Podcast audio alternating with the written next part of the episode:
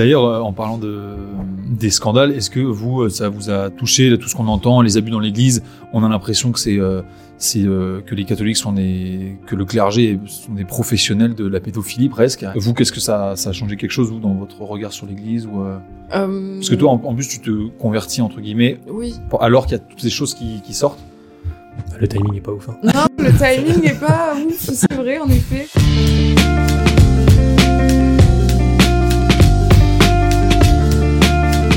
Un des, des- des- des- des signes évocateurs euh, de la fin du monde, notamment la conversion du peuple juif. Voilà, ça commence par Gad. Voilà, on verra si ça va suivre après. C'est le début de la fin des temps, Gad Voilà, Elmaleh l'annonce. Mais euh, au-delà de ça, vivre sa foi d'une façon euh, la plus authentique ou en tout cas la moins perfectible, parce qu'on est tous pécheurs. Euh, on, c'est sûr qu'on est des petites étincelles, des petites brindilles. Mais en même temps, une brindille, elle ne brille jamais euh, plus que quand elle est entourée de ténèbres. Bonjour à tous et bienvenue dans ce format où on va discuter, tout simplement. On va discuter euh, d'un thème avec mes invités. Ces thèmes, ça va être la foi, Dieu, euh, le christianisme avec le père d'Anziek. Vous allez bien, mon père? Et bonjour Baudouin, très bien. Et Alice et Pierre, euh, ça va? Ça va, merci. Ça va très bien, merci. Bienvenue sur VA+. Euh, on a voulu donner la parole à nos abonnés euh, sur Instagram, sur YouTube, euh, pour aborder ce sujet. Alors, la spécificité de mes abonnés, euh, mis à part le père Nanziek, euh, qui est prêtre, comme son nom l'indique, euh, nous avons euh, du coup Alice qui chemine dans la foi, c'est un peu ça Mhm. que tu vis en ce moment. Exactement. Mais tu as beaucoup de questions. J'ai des questions, oui, c'est ça. Voilà, et on va les poser euh, au père d'Anziek. Et toi, Pierre, tu as aussi des questions, mais toi, tu connais déjà un peu euh, le christianisme. Est-ce que tu peux nous dire euh, d'où tu viens? Euh, bah, je viens, comme toi, d'Alsace, d'une famille très catholique, très pratiquante. Donc j'ai fait euh, tout mon catéchisme quand j'étais petit. J'ai été servant de messe, euh, cursus classique, les colonies dont on parlait, colonies de vacances chez les bonnes sœurs. Donc euh, j'ai connu tout ça quand j'étais jeune. C'est m'a- c'est marrant les colonies de vacances avec des bonnes sœurs. Il y a du bon, il y a- c'est l'Ardèche, c'est très joli comme région. Je vous encourage à y aller, mais voilà, c'était un peu particulier. Ça m'a pas trop accroché. J'ai eu la chance de découvrir euh, d'autres aspects du christianisme et d'autres façons de découvrir la religion euh, à mon adolescence, ce qui m'a permis de continuer quand même mon chemin dans la foi jusqu'à ma vingtaine, euh, où je suis devenu euh, catéchiste, où j'ai fait beaucoup, pas mal d'engagements, ce genre de choses. Et suite à ça, bah, une petite perte, soit de foi, soit des questions un peu plus grandes qui ont fait que je me suis un petit peu éloigné. Et plus récemment, la découverte de l'aspect peut-être plus tradition de l'Église et de la religion qui me fait m'en rapprocher et qui m'apporte certaines réponses à certaines questions, mais pas encore totalement. Et toi, Alice, est-ce que tu peux te présenter rapidement et euh, qu'est-ce qui fait que tu es là aujourd'hui? Euh, donc moi, je viens de Dordogne et euh, j'ai rencontré Dieu tout récemment, euh, il y a quelques mois, euh, après une épreuve. En fait, euh, j'ai j'ai demandé des signes et, euh, et j'ai eu ces signes et Dieu m'a répondu. Et, euh, et donc j'ai décidé d'entrer euh, dans, dans un chemin de, de conversion grâce à ça. Voilà. D'accord. Il faut savoir que c'est pas évident, hein, surtout pour toi, euh, dont c'est nouveau, de, de témoigner de ça. Mm. Donc, euh, bah, je, te remercie. euh, je te remercie euh, également, Pierre, de venir euh, témoigner de ça. Euh, mon père, euh, vous, vous allez vous présenter, mais on a Pierre qui doute. Est-ce que vous doutez vous aussi parfois? Bah, les- justement, la foi, c'est euh, c'est pas l'évidence. S'il y avait l'évidence, bah, ça serait si simple qu'on Mm. n'aurait pas d'acte de foi à poser. Évidemment que les doutes euh, peuvent nous traverser. Alors, il nous faut euh, qu'ils ne, ne fassent que nous traverser. Il faut pas qu'ils s'arrêtent, voilà, idéalement. Et pour éviter que le doute s'installe, eh il faut euh, répéter des actes de foi avec en s'appuyant aussi sur bah, l'expérience des gens qui, avant nous, ont peuplé euh, l'histoire de l'Église. Alors il y a les saints, ceux qu'on connaît, et puis il y a aussi des exemples peut-être qu'on a autour de soi, euh, euh, un oncle, euh, une tante, euh, des grands-parents qui nous ont montré une certaine forme de, de ténacité joyeuse et euh, qui nous montrent que surtout que ce chemin est possible. Voilà, que ce chemin est possible et que non seulement il vaut le coup dans le sens du pari pascalien, mais surtout qu'il est euh, celui qui libère euh, le, le cœur de l'homme. Voilà, la vraie liberté, je crois, c'est vraiment de vivre euh, en enfant de Dieu. Mais là, je ne fais que prêcher pour ma chapelle, mais en même temps, je suis là pour ça. Ouais. Voilà. Et vous êtes aussi chroniqueur euh, pour Valeurs Actuelles euh, sous le nom de Père d'Anziek. Alors, on va commencer par le début, j'ai envie de dire. Euh, la foi, euh, comment ça s'attrape? Euh, toi, Alice, t'as dit que c'est t'as reçu un signe. Et comment euh, est-ce que ça t'intéresse euh, de, de la vie euh, du, enfin est-ce que tu t'es posé la question de qu'est-ce qui m'arrive? Pas vraiment, finalement. En fait, bon, c'est très personnel, hein, mais je suis quelqu'un qui, qui déteste la solitude. Déjà, à la base, moi, je suis comme ça. Et, toujours, quand j'ai quand j'ai passé la porte des églises, c'est toujours dans ces endroits que, que je me suis sentie le mieux et le plus à l'aise avec le silence et vraiment en paix. Donc, euh, donc oui, en fait, j'ai j'ai toujours eu un petit peu d'attrait euh, pour euh, pour les églises et pour la pour la religion catholique. euh, euh, plus ou moins en fait et euh, et donc euh, j'ai commencé à me renseigner euh, de plus en plus et, de mieux en mieux et, et donc ce signe là ces, derniers mois ont fait que j'ai vraiment voulu mettre bah, mes deux pieds dans le plat si je Mhm. puis dire donc euh, voilà et, et vous euh, Père Danzig, est-ce que vous voyez dans parmi vos paroissiens vos catéchumènes euh, les gens qui viennent vous aborder dans la rue euh, ce genre de, de pas d'a- pas d'apparition mais de manifestation euh, qui, qui arrivent à des gens euh, qui le demandent euh, d'extérieur, on pourrait vous dire, c'est juste des gens qui ont des hallucinations.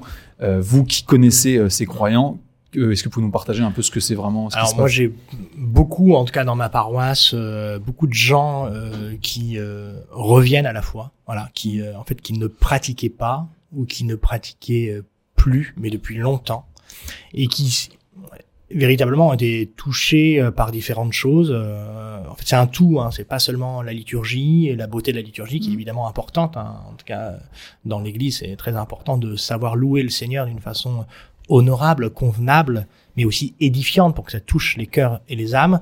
Mais il y a euh, la chaleur de la communauté qui est présente, Mm. euh, le vrai sens de l'accueil qui n'est pas donc un, juste un mot valise ou un mot de confort, mais qui est vraiment vécu sur le parvis, une sorte de solidarité, une sorte de, j'allais dire, une sorte de cousinage moral. En fait, les gens arrivent, ils s'aperçoivent en fait qu'ils font partie d'une famille qu'ils ne soupçonnaient pas au départ, mais c'est euh, secrètement, ils étaient très, euh, euh, ils ne savaient pas exactement, mais secrètement, ils aspiraient. C'est exactement ce à quoi ils aspiraient. Moi, c'est souvent ce qu'ils me disent. Et je voudrais juste euh, souligner ce qu'a dit Alice. Et je trouve que c'est très euh, intéressant quand elle parle des églises, euh, le fait de fréquenter les églises. Voilà, je voudrais attirer à ceux qui nous regardent sur le fait que une église, souvent on les voit, surtout en France, voilà, on a cette chance-là. Elles ont euh, plusieurs siècles. Il y en a trop.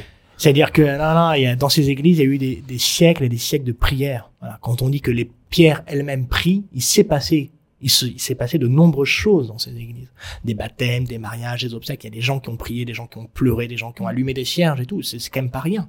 Et dans le, le- ce qu'on appelle l'économie de la grâce, c'est-à-dire quelque chose d'une sorte de communication des esprits à travers les temps, c'est ça qu'on appelle la communion des saints dans l'Église, eh bien, est encore très influente, spécialement dans ces lieux-là. Et d'ailleurs, autour de nous, il y a des personnes célèbres qui se sont converties dans des églises. On peut penser à Paul Claudel, à Notre-Dame de Paris, avec Notre-Dame, derrière le pilier, là, il explique très bien où est-ce qu'il est. On peut penser à André Frossard, l'académicien, qui était donc une famille communiste, athée, anticléricale. Il est rentré dans une église, à un moment où il y avait un salut du Saint-Sacrement, si je peux me souvenir, il dit, Dieu existe, je l'ai rencontré. Mhm. Voilà. Et ensuite, plus, près- plus, plus, pro- plus proche de nous, dans l'actualité religieuse, il y a Charles de Foucault, l'église Saint-Augustin. Il était, bon, euh, pour ceux qui euh, savent pas, donc Charles de Foucault, c'était un, un militaire, un Saint-Cyrien, euh, plutôt débonnaire, paresseux, oisif et voilà, aimant la vie et les femmes et les boissons. Et, et finalement, tout cela a laissé son âme lasse. Et un jour, dans cette quête existentielle, euh, qu'il ne trouvait pas de, de porte de sortie, il est rentré dans une église. Et là, il a été saisi par le Christ, notamment à travers un prêtre. Alors ça, c'est enthousiasmant pour moi parce que je me dis que certaines fois, moi aussi, bah, peut-être que je peux servir de ça. Il y a un prêtre qui, est- qui était en chair et qui a dit, euh, il entend dire cette phrase, c'est très fort. Il dit, Dieu a tellement pris la dernière place, Jésus a tellement pris la dernière place que jamais personne n'a pu la lui ravir. Et là, il est là, il est scotché. Il va le voir à la sacristie. euh, Il dit, euh, donnez-moi la foi, c'est notre question. Donnez-moi la foi. Et là, alors l'abbé Huvelin, c'est le prêtre en question, a cette audace euh, incroyable, parce qu'aujourd'hui on voudrait dire, ah oui, euh, vous voulez avoir la foi, alors venez, euh, on va cheminer ensemble, comme si rassuré. Non, il lui dit, vous voulez avoir la foi, mettez-vous à genoux et confessez-vous, et après ça viendra. Voilà. C'est une méthode qui marche encore, ça? Ouais, bah, certaines fois ça marche. Alors, faut pas l'utiliser. Enfin, Selon faut- les sensibilités ouais, faut déjà, faut, euh, si on prie, euh, on a une vie de prière en tant que telle, les baptiser comme euh, le prêtre, on faut aussi faire confiance à l'Esprit Saint, de mettre sur notre bouche et dans notre cœur les, euh, les paroles qui sont ad hoc pour toucher les gens. Mais de temps en temps, oui, faut pas en abuser. Mais de temps en temps, un petit cocktail choc, ça fait pas de mal. hein. Une petite, une petite tape derrière l'épaule qui est affectueuse, mais qui aussi, euh, voilà, pour pour relever la personne, bah, ça, ça peut faire du bien. Voilà. Alors Pierre, si j'ai bien compris, euh, on est un peu dans le même cas de figure tous les deux, c'est que moi j'ai euh, reçu la foi dans ma famille. Euh, depuis tout petit, on faisait la prière, on allait à la messe. Là, c'est pas facile parce que nous, on n'a pas eu de signe sensible entre guillemets. Toi, euh, comment tu fais euh, bah, pour maintenir cette foi qu'on appelle du charbonnier un peu, c'est ça? Oui, oui, Ou le- ça. Cette ça. foi de la pratique et euh, de l'abnégation dans le. Parfois c'est aride. Comment tu fais euh, Bah, tu es dit, alors euh, on a peut-être le même parcours. Oui, c'est vrai que moi j'ai été euh, contraint d'aller à la messe euh, tous les dimanches euh, jusqu'à mes 18 ans. Donc euh, voilà, j'ai j'ai tout fait. euh, j'ai fait mes classes, clairement. Mais c'est vrai que c'est pas quelque chose euh, qui parle forcément à des jeunes. Hmm. Euh, comme j'ai eu la chance de découvrir autre chose. Qu'est-ce qui parle pas des jeunes euh, bah, dans, dans on- ta pratique, dans ton univers dans ce spirituel que, dans ce que j'avais avant, bah, c'était bon, ça va être un sujet qu'on va aborder après, mais euh, déjà le, je pense la, la liturgie, le rite, la façon d'amener tout ça, euh, comment se passe une messe de façon très pratique, hein, euh, l'accueil, l'entrée, le chant répété, euh, des paroisses qui sont euh, vieillissantes, donc quand vous êtes euh, vous et votre frère, les deux seuls en dessous de 18 ans, euh, Hmm. le samedi soir euh, à la messe anticipée, vous avez autre chose à faire, maintenant on vous contraint d'aller là-bas, Mm. ça donne pas forcément envie de revenir le lendemain, Hmm. donc euh, Le lendemain, en plus, il y a téléfoot, donc. euh, voilà. Euh, donc tout ça, c'est vrai que ça m'a un petit peu écarté. Euh, j'ai découvert une autre façon de- d'aborder la foi, euh, donc plus dans l'esprit taisé pour ceux qui connaissent. Euh, et c'est vrai que ça, ça m'a permis de, de rester dedans, de découvrir un- une, foi et une façon de pratiquer plus, euh, comment dirais-je, peut-être moins tradition, tra- peut-être moins traditionnelle, mais qui pendant un temps m'a beaucoup convenu, qui convient beaucoup aux jeunes, il faut le dire. Euh, mais c'est vrai que même ça, à un moment, bah, tu l'as dit, Baudouin, ça s'est essoufflé, c'est devenu un petit peu aride parce qu'il y avait des questions qui restaient sans réponse. Donc je m'en suis un petit peu écarté. Et puis, bah, il y a eu une période sur les dernières années où oui, euh, j'allais plus du tout à la messe puisque bah, forcément, 25 ans, tu vis plus chez tes parents, donc euh, tu fais un peu ce que tu veux. Euh, je m'étais retiré de tous les engagements que j'avais, que ce soit dans, dans les groupes de jeunes, que ce soit dans les communautés. J'ai un peu mis tout ça de côté, mais sans que ça disparaisse totalement parce que moi, ce qui me raccroche à ça, c'est peut-être ce dont on parle avant, ça va être l'aspect intellectuel, où bah, c'est quelque chose que j'arrive pas à m'enlever de la tête, j'arrive pas à me dire que c'est pas possible, j'arrive pas à me dire que c'est faux. Des preuves que c'est vrai, euh, il y en a, ça se trouve. On parlait avant de, de l'abbé Laguérie et, et de ses cours.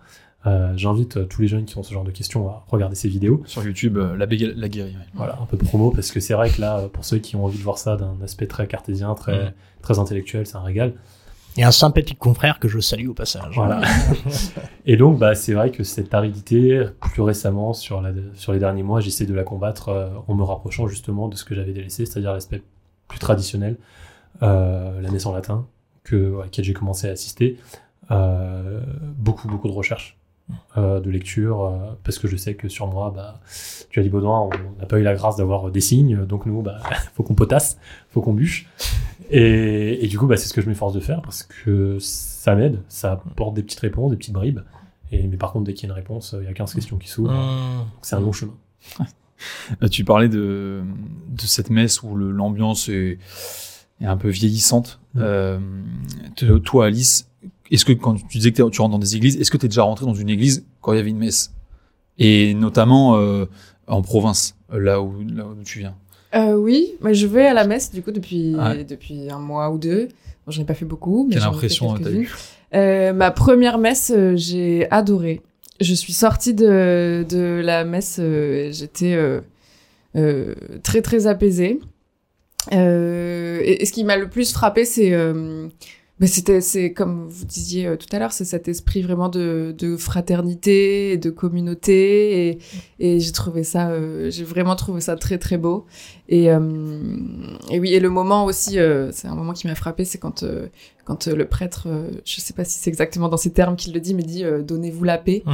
et que bah, c'est des messes plutôt modernes. Mhm. Du coup, euh, on fait pas- Non, non, non, mais non, j'écoute, non, non, non. Pardon. Après, c'est pas... Et- Je suis pas contre de donner la paix, hein, au contraire. J'essaie de le faire tous les jours, hein, donc.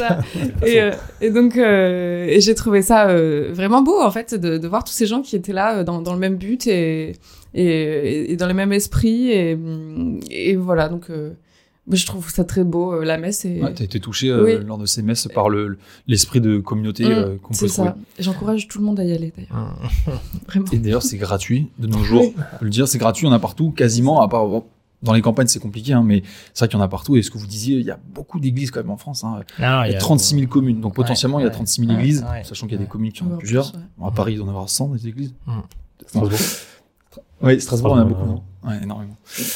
Euh, euh, vous, mon père, euh, je parlais de, de, de communauté. Le, le- Aujourd'hui, les individus sont atomisés, c'est l'archipel français, euh, euh, les familles sont souvent séparées, euh, on a déménagé de, de- du village, de la ville d'origine. Euh, la paroisse permet cette communauté. Euh, c'est quoi la vie euh, en communauté au- dans le sens chrétien du terme? Ah, Il y a un mot qui a la même racine que le mot communauté, c'est le mot communion. Alors là aussi, c'est on va faire communion, on va faire église, tout ça, c'est des expressions qui sont certaines fois euh, un peu euh, pas aussi avantageuses euh, qu'elles le laissent réentendre, mais je crois que c'est ça vraiment. C'est cette notion de de on est ensemble dans la même barque. D'ailleurs, c'est le symbole de l'Église. hein. On appelle ça l'endroit où il y a les fidèles. On appelle ça la nef. Voilà. Mm. La nef des fidèles Ça veut dire euh, la bateau, nef, la nef, le bateau, la barque. En fait, on est tous ensemble dans dans, dans ce lieu, le- la, la communauté des, des baptisés. Et euh, en effet, euh, tu parlais de la- la- l'archipélisation, etc. De, de la France, une société éclatée, des gens qui ne se parlent plus. Voilà, c'est vraiment le, le grand bonheur de ma vie sacerdotale. Euh, Le grand bonheur, c'est que justement, j'ai euh, des artisans, euh, j'ai euh, des CSP+, j'ai des tatoués, j'ai des gens qui ont la coupe au carré, euh, j'ai de tout.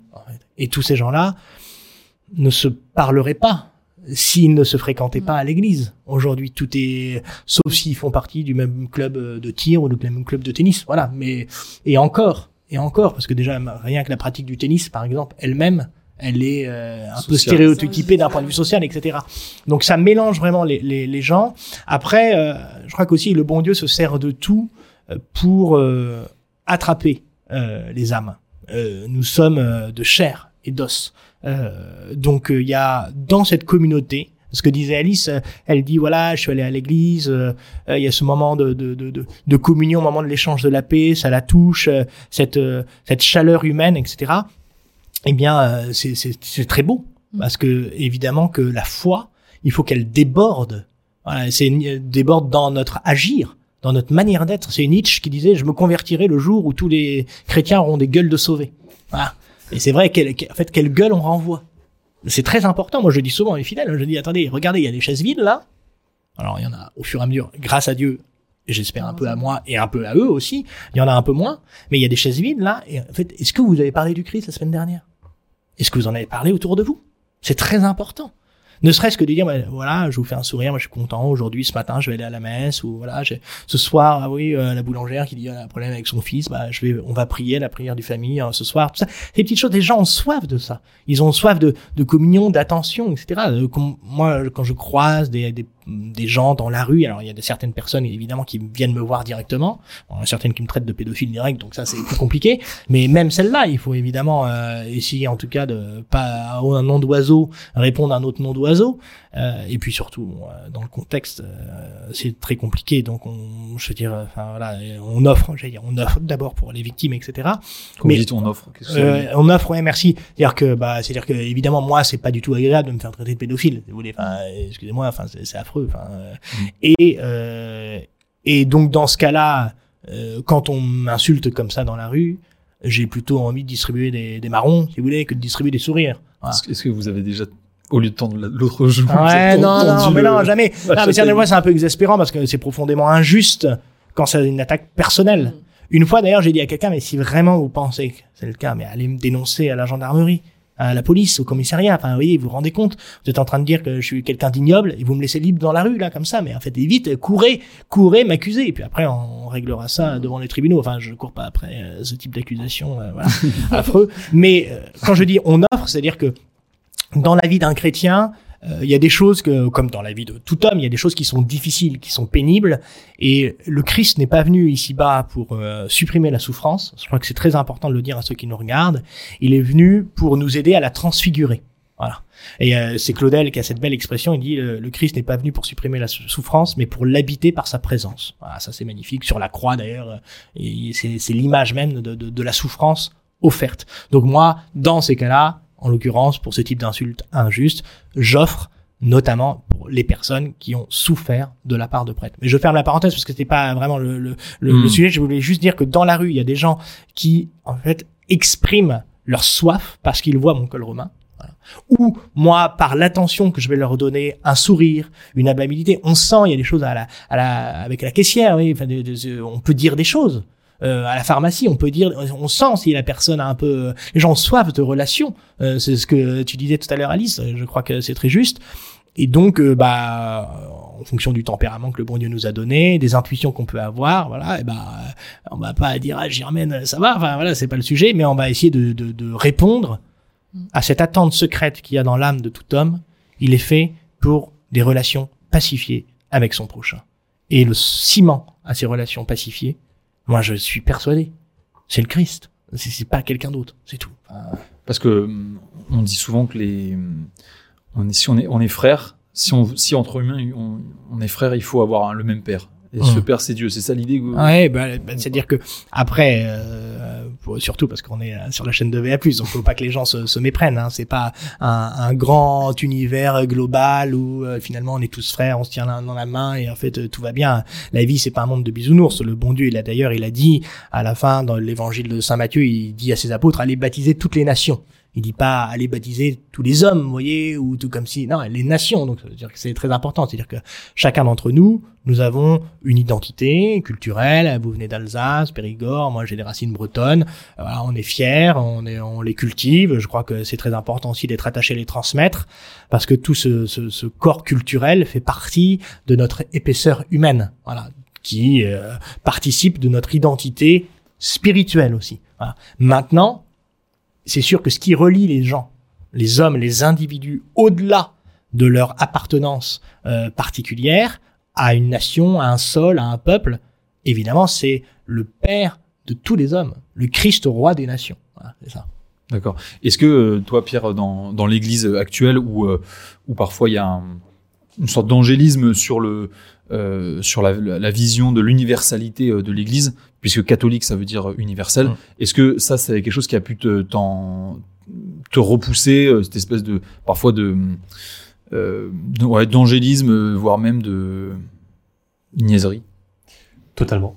Euh, on avait parlé de ça ou t'as tapé dans le mille au hasard? Ah, euh, bah non, j'imagine que Ouais, ce que ouais, tu non, mais disais c'est- tout à l'heure sur le, le- le côté traditionnel de l'Église qui t'attirait plus. Non, non, mais c'est exactement ça. Ça en fait partie en tout cas. Euh, j'ai euh, un ami euh, coopérateur pastoral avec qui euh, j'ai travaillé pendant quelques années, avec qui on se croise le fer très souvent là-dessus, de façon plus ou moins euh, pacifique. Si tu me regardes, je t'aime. Mais non, effectivement, ça en fait partie. Ce que bah, ce que tu disais avant, Alice, en fait, je trouve, je trouve ça marrant parce que ce que tu as ressenti dans ta première messe, j'espère que tu vas continuer à le ressentir. Mais moi, c'est vrai que c'est quelque chose qui, alors c'est parce qu'on n'a pas le même parcours, mais à l'inverse, c'est quelque chose qui me qui m'a un peu repoussé parce que je ressentais pas justement cet esprit communauté. Euh, par contre, je le ressentais dans les, je l'ai plus ressenti dans la messe que j'ai suivie euh, euh, sous, le, sous la forme traditionnelle en latin.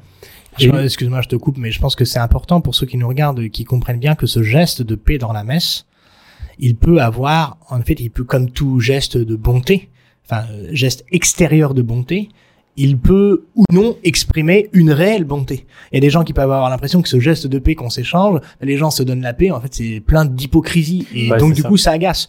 Et je comp moi, je comprends, c'est pas pour faire de la paix, de la, comment dire, de, comme si j'étais d'accord avec toi surtout. Voilà, mais euh, je, je comprends que ça puisse être profondément agaçant. Moi, je l'ai vécu à adolescent, les gestes de paix, voilà, enfin, c'est certes un peu ridicule en plus, mais je comprends tout à fait que si le geste de paix est authentique, et je pense en plus qu'Alice là-dessus a, tu permettras de le dire, mais a une certaine candeur, euh, noble candeur de, de la débutante, euh, voilà, euh, eh bien, elle n'a vu dans ce geste de paix euh, que euh, cette dimension affable, aimable, et d'ailleurs, euh, je, je le souhaite de tout cœur, que ce Ça geste de paix qui était partagé à ce moment-là était habité juste par ces sentiments-là. Donc c'est normal que ça la touche. Voilà, c'est ça que.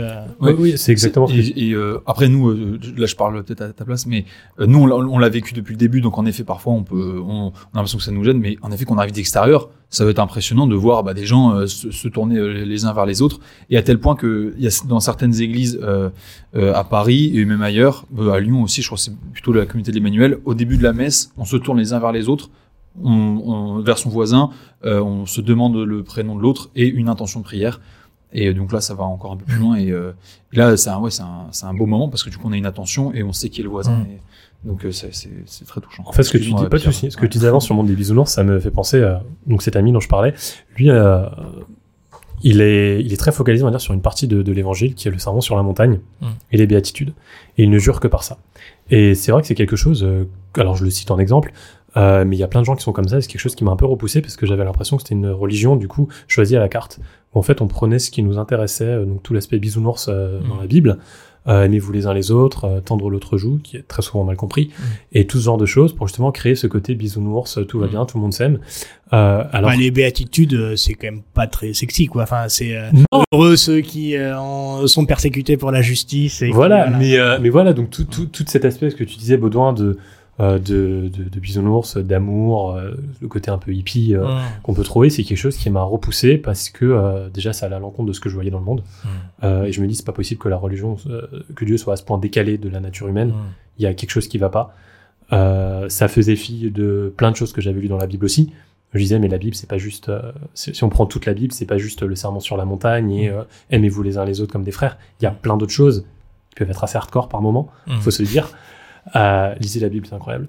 Et, voilà. Et donc c'est vrai, t'as as raison. Ça m'a, en fait, ça m'a éloigné euh, euh, cet aspect parce que je connaissais que cet aspect de l'Église, donc euh, post Vatican II, si on veut dire les mots, où en fait, voilà, on prenait une partie de, la Bible, on se focalisait sur ça et on mettait ça en avant et on occultait tout le reste. Et voilà, on voulait devenir un peuple de frères, un peuple de partage. Et, et en fait, bah, pour moi, ça me correspondait pas du tout. Et je disais non, c'est pas possible. C'est pas possible que la religion soit ça, que le message de Dieu ce soit cette chose totalement utopique, irréalisable, irréelle. Il doit y avoir quelque chose de plus euh, derrière. Toi, Alice, est-ce que pour le coup, tu l'as reçu, euh, tu reçois ça différemment quand t'entends, bah, par exemple, les, je sais pas si t'as déjà entendu les béatitudes, heureux les cœurs purs, ils verront Dieu. Mm. Heureux, bon les, point.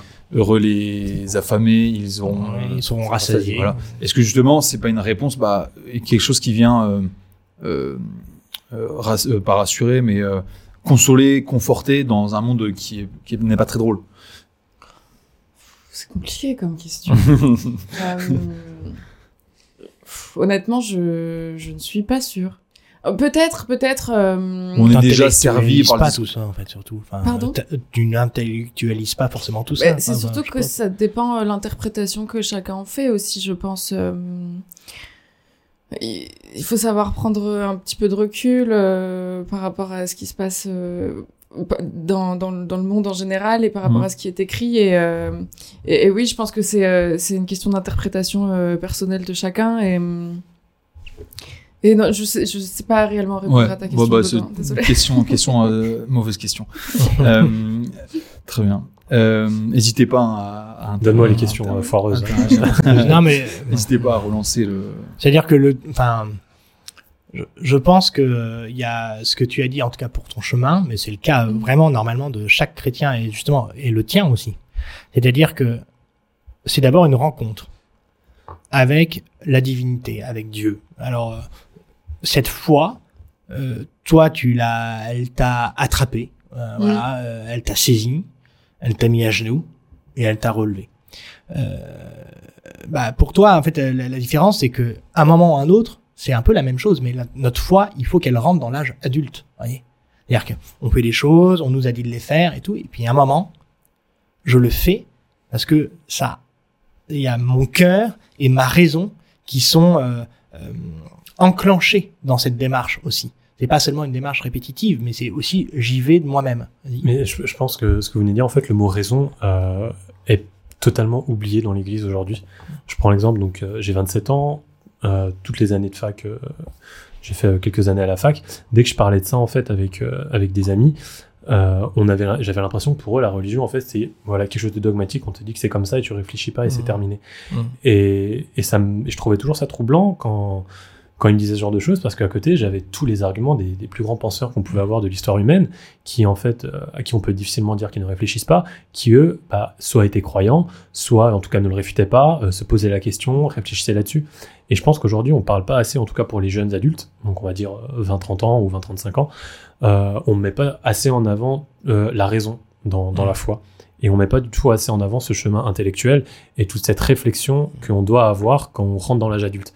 Quand on est enfant, le catéchisme pour enfants va être différent. Mm. Euh, on va parler d'autres choses. Mais à partir du moment où on est en capacité de raisonner, euh, et tout le monde est en capacité de raisonner, normalement, euh, à partir du moment où on est en capacité de raisonner, on devrait aussi s'intéresser à cet aspect de la religion. Alors oui, ça va demander peut-être un petit effort parce que bah, il va falloir euh, tout bêtement soit lire certaines choses, certaines choses, soit euh, écouter euh, des podcasts de la Villa Guéry. Euh, voilà, il va falloir peut-être faire un petit effort, mais en tout cas, déjà, c'est marqué. Je pense que c'est marqué plutôt noir sur blanc dans la Bible qu'il faut faire un effort à un moment. Mm. Mais justement, ce mot effort, euh, tout ce qui relève de l'ascèse, c'est quelque chose aussi qui fait peur, qui fait peur déjà à l'esprit contemporain et qui fait peur dans l'Église et même pour le clergé. C'est- Il faut un peu d'audace pour se dire, et les amis, moi je vais vous emmener, on va, on va y aller, voilà, mais il va falloir, il va falloir bûcher un peu, il va falloir travailler. Mais- Et cette, euh, euh, cet effort intellectuel, euh, moi je, je te rejoins évidemment, il est essentiel dans une démarche missionnaire, apostolique, pour parler du Christ autour de nous. Le Christ, c'est pas seulement une idée euh, nébuleuse, euh, bisounours, euh, paix, miel, joie, fleurs. Si c'est plus que ça. Le Christ, c'est aussi la croix, c'est celui qui chasse les, marchands du temple, c'est, c'est- etc. Donc c'est un tout. Et euh, il y a Saint Pierre dans l'une de ses lettres qui dit, euh, euh, c'est qui a cette très jolie formule, il dit, euh, il faut savoir rendre raison de l'espérance qui nous habite. Hein? Savoir rendre raison de l'espérance qui nous habite. Et ça, il faut se dire que quand on est baptisé, on sera aussi jugé sur cela. C'est-à-dire qu'on aura des comptes à rendre un jour. Un jour, on va passer l'arme à gauche. Voilà. On arrivera devant le bon Saint-Pierre. Et il nous dira pas, ah oui, bah, t'as fait 15 sourires et, euh, et c'est très bien, et donc euh, rentre ici dans la demeure de mon père. Il dira ça. Il dira, est-ce que tu as vécu la charité? C'est la première question qu'il posera, évidemment. Nous serons jugés sur l'amour. C'est une expression de Saint Jean de la Croix qu'on fêtait hier dans le missel de Saint Pie V. Euh, et ensuite, on sera aussi jugé sur notre responsabilité sociale. On revient sur cette notion de communauté. C'est-à-dire que vous, vous avez des gens que vous croisez tous les jours, euh, de la famille, des amis, des collègues. Est-ce que vous pratiquez la bonté, la générosité, l'attention, la délicatesse pour l'amour de Dieu et une expression qu'on n'a pas encore dit mais qui euh, sous-tend notre notre entretien, le salut des âmes, pour le salut de mes frères. Moi, je, je, veux que les hommes soient sauvés et ils seront sauvés dans le Christ. Bah, je suis désolé. Le Christ va non seulement libérer leur cœur, mais va donner un sens à leur éternité. Et si je ne crois pas ça, bah, écoutez, moi je raccroche mon étole et je vends des cravates. Enfin, ça se vend plus trop, donc je vends autre chose. Mais, voilà, mais ouais, vous comprenez. Donc, euh, savoir rendre raison de l'espérance qui nous habite, moi c'est souvent ce que je dis aussi, fidèle. Regardez, on prend un exemple, hein, quelque chose qui parle au cœur de tous les Français, Cyrano. Ok. Alors, Cyrano, si c'est pas parler de sa Roxane, il y a un problème. ouais. Ah, Cyrano, on lui dit, bah, pourquoi t'aimes Roxane, le gars? Enfin, il- peut vous en parler pendant trois heures. Il a bien raison. Il a bien raison. Et vous, alors, souvent, on dit, voilà, voilà, pour toi, c'est qui le Christ? Ah, Je pourrais poser cette question-là à des baptisés, à mes paroissiens, à des amis, à mes frères et sœurs. Et pour toi, c'est qui le Christ? Allez, parle-moi du Christ un peu. Fais-moi rêver entre eux. Bah, si le gars, il sait rien dire, si vous voulez, il y a un problème. Alors, s'il s'agit pas forcément euh, d'être euh, un séducteur ou d'être une sorte de, de, de, de, de brillant orateur, c'est pas le sujet. Le sujet, c'est l'abondance du cœur. C'est ce cœur qu'on a dans la relation à Dieu et qu'on nourrit ensuite avec notre raison. Donc nous, on doit être tous des Cyrano de la foi. On doit parler du Christ avec un amour juste incroyable, mais aussi raisonner. hein, parce qu'il y a des raisons justes, des raisons que, euh, du cœur que la raison ne connaît pas, mais qui font que notre foi, elle est crédible. Voilà, le christianisme est crédible. C'est d'ailleurs un livre du père Louis-Marie de Blinière que je vous invite à vous procurer. Le christianisme est crédible. Voilà. Ça me fait rire que vous dites ça, parce que ce soir, je vais voir Cyrano d'ailleurs au théâtre. Ah, Euh, c'est ma pièce super. préférée que j'adore. Et je bassine tout le monde avec ça. Bah, mais euh, je fais un forcing sur Cyrano, Ouais. c'est incroyable. Euh, ouais, mais, mais ce, que, ce que vous dites, en fait, il y avait une. le- la notion d'effort, en fait, elle est. Je, je l'entends pas, c'est, je l'entends jamais, alors qu'il y, a une- il y a une parabole dans la Bible que j'aime beaucoup, c'est, euh, c'est celle des talents. Donc le maître qui distribue des talents d'or à ses serviteurs, qui s'en va et à son retour, il regarde ce qu'ils en ont fait. Et euh, on voit que ceux qui en ont rien fait euh, bah, se font sévèrement juger. Et ceux qui en ont, qui en ont eu, qui en ont fait quelque chose, mais qui ont fourni un effort pour ça, sont récompensés. Mais pour moi, ça montre bien que pour être récompensé, en fait, et comme dans tous les domaines, il faut fournir un effort. Et dans la foi aujourd'hui, j'ai l'impression qu'on on montre aux jeunes, euh, c'est un sujet de divergence que j'avais avec mon ami, euh, on veut faire croire que la foi, voilà, on te la donne, c'est comme ça, c'est acquis, tiens, vas-y, et, et fais ta vie, fais tes 50, euh, 70 années de vie. Et j'ai envie de dire, bah non, et alors on te, on te donne des clés, on te- on t'indique le chemin, mais c'est à toi de, de, de, de gravir, de, de parcourir ce chemin, voilà, de le nourrir et de faire en sorte que, que, que ça grandisse et, et d'avancer dessus. Et pour ça, effectivement, il va falloir faire des efforts. Et, et vous l'avez dit euh, très bien, les efforts aujourd'hui, c'est très mal vu dans tous les domaines.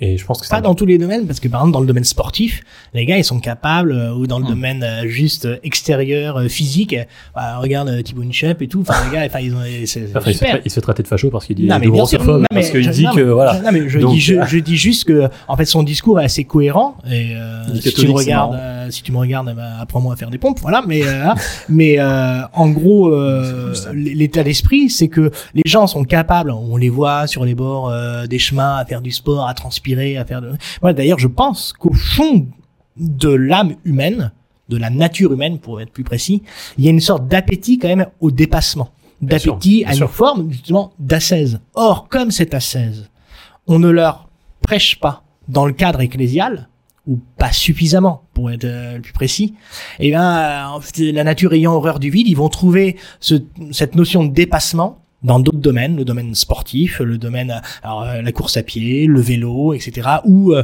le jeûne intermittent, ou que sais-je, voilà. Mais sauf que là où il y a un problème, c'est que tout ça c'est pas mal, voilà, pour l'hygiène du corps, c'est déjà important, hein, et corps sain, esprit sain, mais c'est insuffisant malgré tout, parce que l'âme, la nature humaine plutôt, a en elle des aspirations secrètes de plénitude. Et cette plénitude, on ne peut la trouver que dans la transcendance, que dans la foi, que dans quelque chose qui nous dépasse en fait. Et ce, ce qui nous dépasse, bah, ça tient en quatre lettres, c'est Dieu. Voilà, c'est tout. Je, je te, je te vois acquiescer, euh, Alice.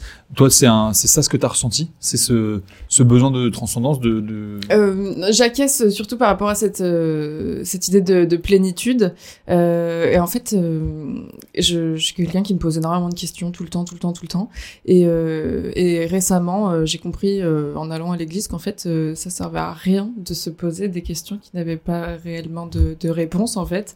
Et, euh, et donc, euh, et donc oui, moi je, je ressens maintenant euh, ce- cet esprit de, de plénitude en effet, et je me dis que que si si je dois avoir des réponses, Dieu me les donnera tôt ou tard, et donc ça sert à rien d'arrêter de, de continuer à chercher toujours ces réponses euh, et d'attendre en fait des questions qui finalement ne viennent pas, d'attendre des réponses pardon qui qui viennent pas, que on n'est pas frappé euh, par euh, une réponse. euh, Enfin, d'une question de, de vie, quoi, qu'on se pose Mhm. euh, comme ça. Et, et oui, oui, cet esprit de plénitude, euh, moi, je le ressens, euh, surtout quand je sors des, des églises. euh, et je me dis, ça, Mais arrête de te prendre la tête, en fait. Je me dis, de ça, te prendre la tête. finalement. Mais d'ailleurs, c'est c'est ce que dit saint Augustin. Il dit voilà, notre cœur est sans repos tant qu'il ne repose pas en Dieu. Mm. Ah. Donc, on est traversé par des inquiétudes. Et c'était la question de départ. Est-ce que ça m'arrive de douter? Évidemment que ça m'arrive de douter. vous. Et même moi, non mais, non, mais moi, moi, c'est- moi, je suis pas un saint. Voilà, euh, peu- contrairement aux apparences, voilà. mais voilà, on a, on a des inquiétudes, mais euh, n'empêche que d'ailleurs c'est souvent dans la l'accompagnement des âmes, ce qu'on appelle euh, la vie spirituelle. On dit souvent que quand il y a du trouble, quand il y a de l'inquiétude chez la personne qui vient se confier, qui vient s'ouvrir, c'est quand même le signe que euh, y a peut-être une relation à Dieu qui mériterait d'être réajustée. Mm. Et Sainte Thérèse de l'Enfant Jésus, la fameuse petite carmélite de Lisieux, euh, qui est morte à 24 ans, qui a passé euh, donc de sa 15e à sa 24e année dans un au Carmel. Donc euh, au niveau euh, rayonnement, influenceuse, quand même, on fait mieux. Et il y a sa statue euh, aux quatre coins de l'univers. Euh, moi, je le dis parce que quand j'étais séminariste, je suis allé aux États-Unis, au fin fond euh, du Wisconsin, une pauvre église euh, horrible, voilà, moderne, et euh, et il y avait une statue de Sainte Thérèse de l'Enfant Jésus. Et franchement, en tant que Français, qui était, était déjà rendu en pèlerinage à Lisieux, de voir cette statue naïve de Sainte Thérèse de l'Enfant Jésus à des milliards, enfin pas des milliards, mais des milliers de kilomètres, c'est mon côté marseillais, des milliers de kilomètres de, de cette petite ville en Normandie, tu te dis euh, waouh quoi. Enfin, voilà. Et Sainte Thérèse de l'Enfant Jésus, elle a cette phrase, elle dit plus on se rapproche de Dieu et plus on se simplifie. Mm. Ah, c'est très beau. Voilà. C'est vrai qu'il y a un nombre de, de statues de Sainte Thérèse un peu partout, c'est c'est assez fou. Euh, et ce que je voulais te demander aussi, Alice, c'est toi quand tu as fait ta rencontre avec Dieu, quand tu as commencé à avoir la foi, quand tu as commencé, parce que moi j'ai j'ai vécu ça dans mon entourage, euh, est-ce que c'était euh, pas trop dur d'en témoigner autour de toi, dans ta famille? Est-ce que les gens t'ont pas pris, c'est un peu ce qu'on disait tout à l'heure, pour... euh, bah, t'aider- pour euh, me déranger euh, ou bien t'es Mm. illuminé ou quoi comment c'est comment ça a été perçu pour toi euh, Eh un peu bien- cette euh, cette arrivée de ta, la foi? Euh, dans mon entourage euh, dans- proche, enfin, en tout cas de, chez, de- du côté de mes amis, euh, c'est très très bien passé. Euh, au contraire, j'ai plein d'amis qui m'ont dit c'est merveilleux ce qui t'arrive, euh, vraiment. Et après du côté de la famille, euh, plus ou moins bien. Euh, disons que euh, il y a des il y a, il y a des, des fait peur, incompréhensions. parfois. Ça fait un petit peu peur. Et puis il y a quelques incompréhensions parce que moi je suis pas issue, enfin j'ai pas eu d'éducation euh, religieuse.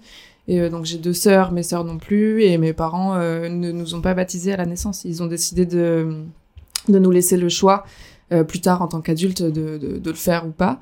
Et, euh, et voilà. Et donc euh, donc non, je pense qu'il faut que on en discute encore et euh, et c'est tout. C'est avec la discussion que Mm. que la compréhension viendra. Est-ce que, euh, parce que là on le voit pas forcément à la caméra, mais euh, le père d'Anziek porte une soutane, c'est-à-dire que c'est un habit de haut en bas, euh, pas une, Une robe, robe, ouais, une robe. Euh, Est-ce que tu connaissais euh, la soutane avant? Et qu'est-ce que ça te, qu'est-ce que ça t'évoque? C'est-à-dire la, la soutane, cet habit euh, de long, Oui, oui, oui. qu'est-ce que ça t'est, tu connaissais? Est-ce que ça t'est Elle l'a euh, vu dans Camio comme tout le monde. Hein. Nous, euh, mais ça- enfin, on, en- on croise tout, enfin pas, Ah, vous pas en tous les jours. mais croisé. Bah oui, dans les églises. Mais justement, croise avant ta conversion, quand tu croisais un prêtre, t'étais en mode euh, qu'est-ce qui se cache euh, derrière ce mystérieux Parce que chez certains Non, non, non, euh, ça- ça peut-être pas du tout. C'est un petit peu un uniforme, quoi. Ouais, c'est c'est ça, C'est ouais. votre, c'est l'uniforme de, de votre métier, quoi. Ouais, donc, C'est euh, c'est vrai que c'est vrai, c'est un uniforme quoi. Plus oui. qu'un métier, une vocation. Oui, bah oui, c'est ça. On mais, euh, n'a pas le même maillot, on a la même passion. Non, pour plus sérieusement, du coup, est-ce que vous pouvez expliquer la soutane euh, Alors, vous, parce que vous, les prêtres ont encore le col romain, Ouais. euh, en général, même s'ils ont un- ce qu'on appelle le clergyman. l'Église l'Église nous demande d'avoir un signe distinctif déjà. Ça, c'est Ah, parfois, c'est vraiment un petit pince, Voilà. quoi. Bon, euh, moi je répondrai la même chose que le prêtre qui m'a baptisé. Euh, et un jour, il était invité à témoigner à un procès. Il est mort de sainte mémoire, l'abbé Montarien. Hein, il était invité à témoigner à un procès. Et euh, bon, le, le juge, euh, ou magistrat, je sais pas exactement. Enfin voilà. En tout cas, l'interpelle euh, parce qu'il était en soutane.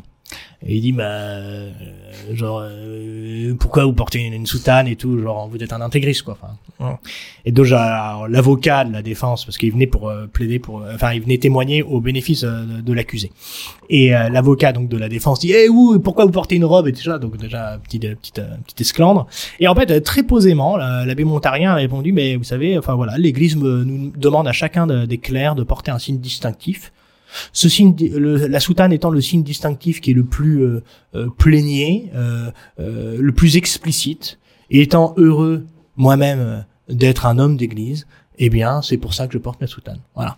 Alors souvent, les gens pensent qu'on porte la soutane. est drôle, parce que Ouais, c'est la question ouais, d'un avocat. Ouais, ouais, en qui plus, eux-mêmes non, sont mais, en robe. euh, absu- absurde, ouais, c'est pour ça.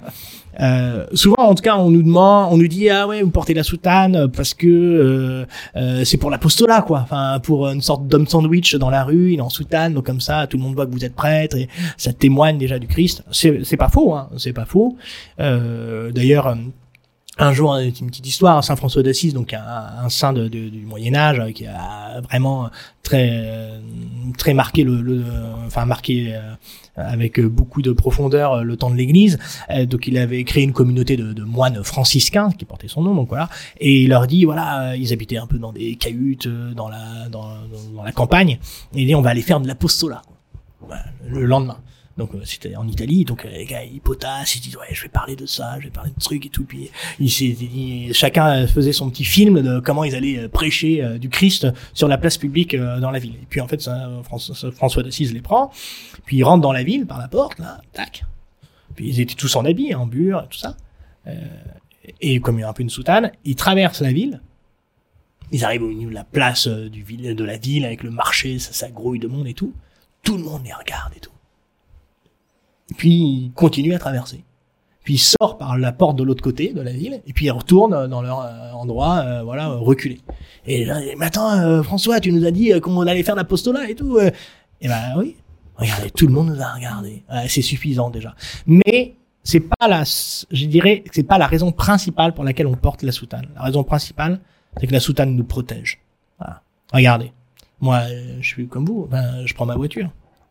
Quand il y a quelqu'un qui me fait une queue de poisson euh, ou qui me double un peu sévèrement au feu rouge, bon, pff, je suis pas partagé d'abord et éventuellement spontanément, euh, nécessairement par des idées de charité, de, de, de, bonté. Quand euh, je suis dans la rue et que peut-être que je vois quelqu'un qui ressemble plus à Romy Schneider qu'à Josiane Balasco, si vous voulez, j'ai peut-être envie de la regarder différemment, vous voyez. Enfin, et ben en fait, voilà, l'habit m'oblige, voilà. Voilà, l'habit m'oblige, comme la noblesse oblige. euh, l'habit m'oblige et il nous protège aussi. Voilà, il, nous invite à une sorte de, alors ça fait un peu pieux de dire ça, mais une sorte d'humilité aussi. Oui, enfin, je, je vais pas chercher à faire un, même à courir, vous voyez, dans la rue. Enfin, même si on voit donc Camillo qui court de temps en temps, mais ça fait sourire. Mais en gros, il y a une certaine retenue, il y a une certaine distinction. Euh, euh, humble, je, je sais pas si je le formule bien, mais en tout cas, voilà, il y a des trucs qu'un prêtre ça fait pas, Voilà, c'est tout. Voilà.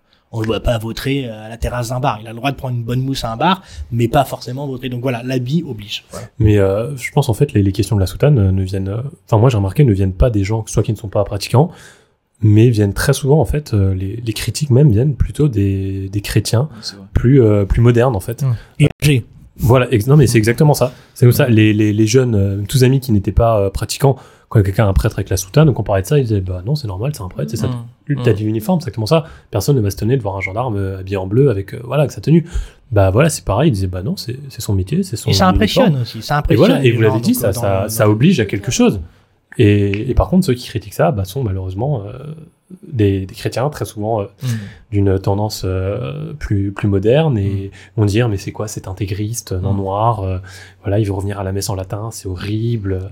Ah, non seulement c'est pas horrible, mais il y a des fruits, mais au-delà de ça, oui, en effet. Enfin après, moi souvent quand gens, ah vous portez la soutane, et tout, je dis ouais, ouais, je porte la soutane. Et en plus, vous avez vu, je suis jeune. Enfin moi, je disais ça il y a quelques années. hein. Je suis un peu moins jeune, mais quand même, mais je, je- Ça va. ça va encore. Pour hein. un prêtre, Et je- souvent c'est aussi un jeu, parce que on m'avait dit au début, ouais, tu vas voir quand tu portes la soutane, au début tu fais attention, tout le monde te regarde et tout, et puis à la fin ça passe. Mm. Bon, moi j'avoue, ça fait euh, plus de 17 ans que je la porte, euh, je, je, je, je vois encore, je ne me lasse pas, enfin je me lasse pas, je, en tout cas je, je ne m'habitue pas au fait que les gens euh, me regardent, me dévisagent. Donc je, je distingue les choses. Et souvent, ce qui est significatif, alors certainement on a les trucs euh, Matrix, Zorro et tout, voilà, ça dépend des, des fois. Bon, ça c'est un peu rigolo. C'est pas ce qui est, c'est moins gênant que se faire traiter de pédophile. Euh, et mais de, dans la rue, de temps en temps, moi je vois, je suis sur un trottoir, il y a des gens qui sont en face on va se croiser, donc on marche, et puis souvent il y a un gars qui fait un coup du coude à son voisin, regarde, il y a un curé, et tout machin et tout. Puis euh, quand on passe, quand ils passent devant moi, et là ils font style, euh, je suis transparent, quoi. Enfin voilà. Mm. Ouais. Mais je sais d'expérience que je sais pas pourquoi, mais souvent ils sont tentés de savoir si je suis habillé pareil derrière que devant. Donc c'est-à-dire que quand je les ai quand je les ai passés, souvent ils tournent la tête, ils me regardent. Donc moi instinctivement, de toute façon, quand, dès qu'ils m'ont dépassé, je tourne. Et là ils sont surpris, je fais oh coucou. voilà. Est-ce qu'il y a des gens qui vous saluent dans la rue euh, Bonjour Ah, mon père. ouais, euh, bien sûr. Ah, ouais. guillemets, Alors. Vraiment, il y a... Oui, je dirais que sur les gens qui me croisent, euh, merci pour la question, euh, il y a euh, 80% de gens indifférents. D'accord.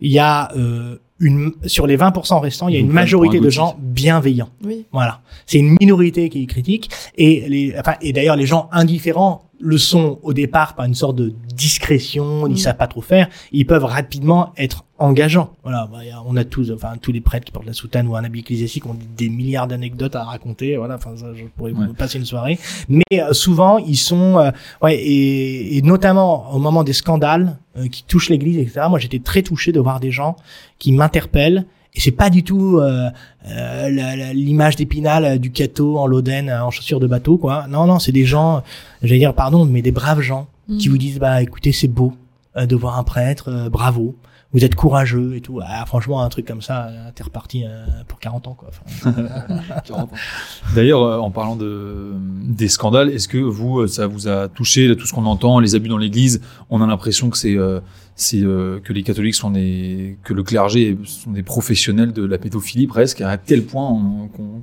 on entend, euh, enfin tout ce qu'on entend dans les médias. Vous, qu'est-ce que ça, ça a changé quelque chose vous dans votre regard sur l'église ou euh, Parce que toi, en, en plus, tu te convertis entre guillemets, Oui. pour- alors qu'il y a toutes ces choses qui, qui sortent. Le timing est pas ouf. hein. Non, le timing n'est pas ouf, c'est vrai en effet, mais Mais euh, franchement, Dieu est plus fort. ben non, mais c'est ça. Et puis surtout, euh, enfin, c'est comme partout, quoi. Il y a des exceptions partout, et il y a, il y a, il y a- y a- il y a- le mal est aussi un petit peu partout, et je Mm, pense que le bien euh, le bien est- doit être prédominant aussi. Et et, euh, et ouais, non, honnêtement, ça ne me, enfin, en tout cas par rapport à l'Église, euh, je, je- ça n'entache pas l'idée euh, que que j'en ai, quoi. Ouais. Je trouve, euh, bah, je trouve, je trouve ça euh, terrible parce Ouais. que euh, le, le problème est que, euh, alors pour, pour moi, ça n'entache pas l'image de l'Église parce que, euh, bah, comme on en avait dit, pour moi, c'est la faute d'homme, c'est pas la faute de l'institution. Parce que sinon, à ce compte-là, on va condamner tout autant l'éducation nationale, malheureusement, euh, tous les milieux sportifs, euh, le beaucoup, patinage artistique, la gymnastique, euh, tous les clubs de sport. Euh, malheureusement, à partir du moment où il y a des relations adulte-enfant, il va y avoir euh, malheureusement des affaires comme ça qui vont sortir. Euh, donc pour moi, c'est le fait d'hommes pris en individuel. Euh, malheureusement, j'ai connu euh, des prêtres euh, qui ont été accusés de ça.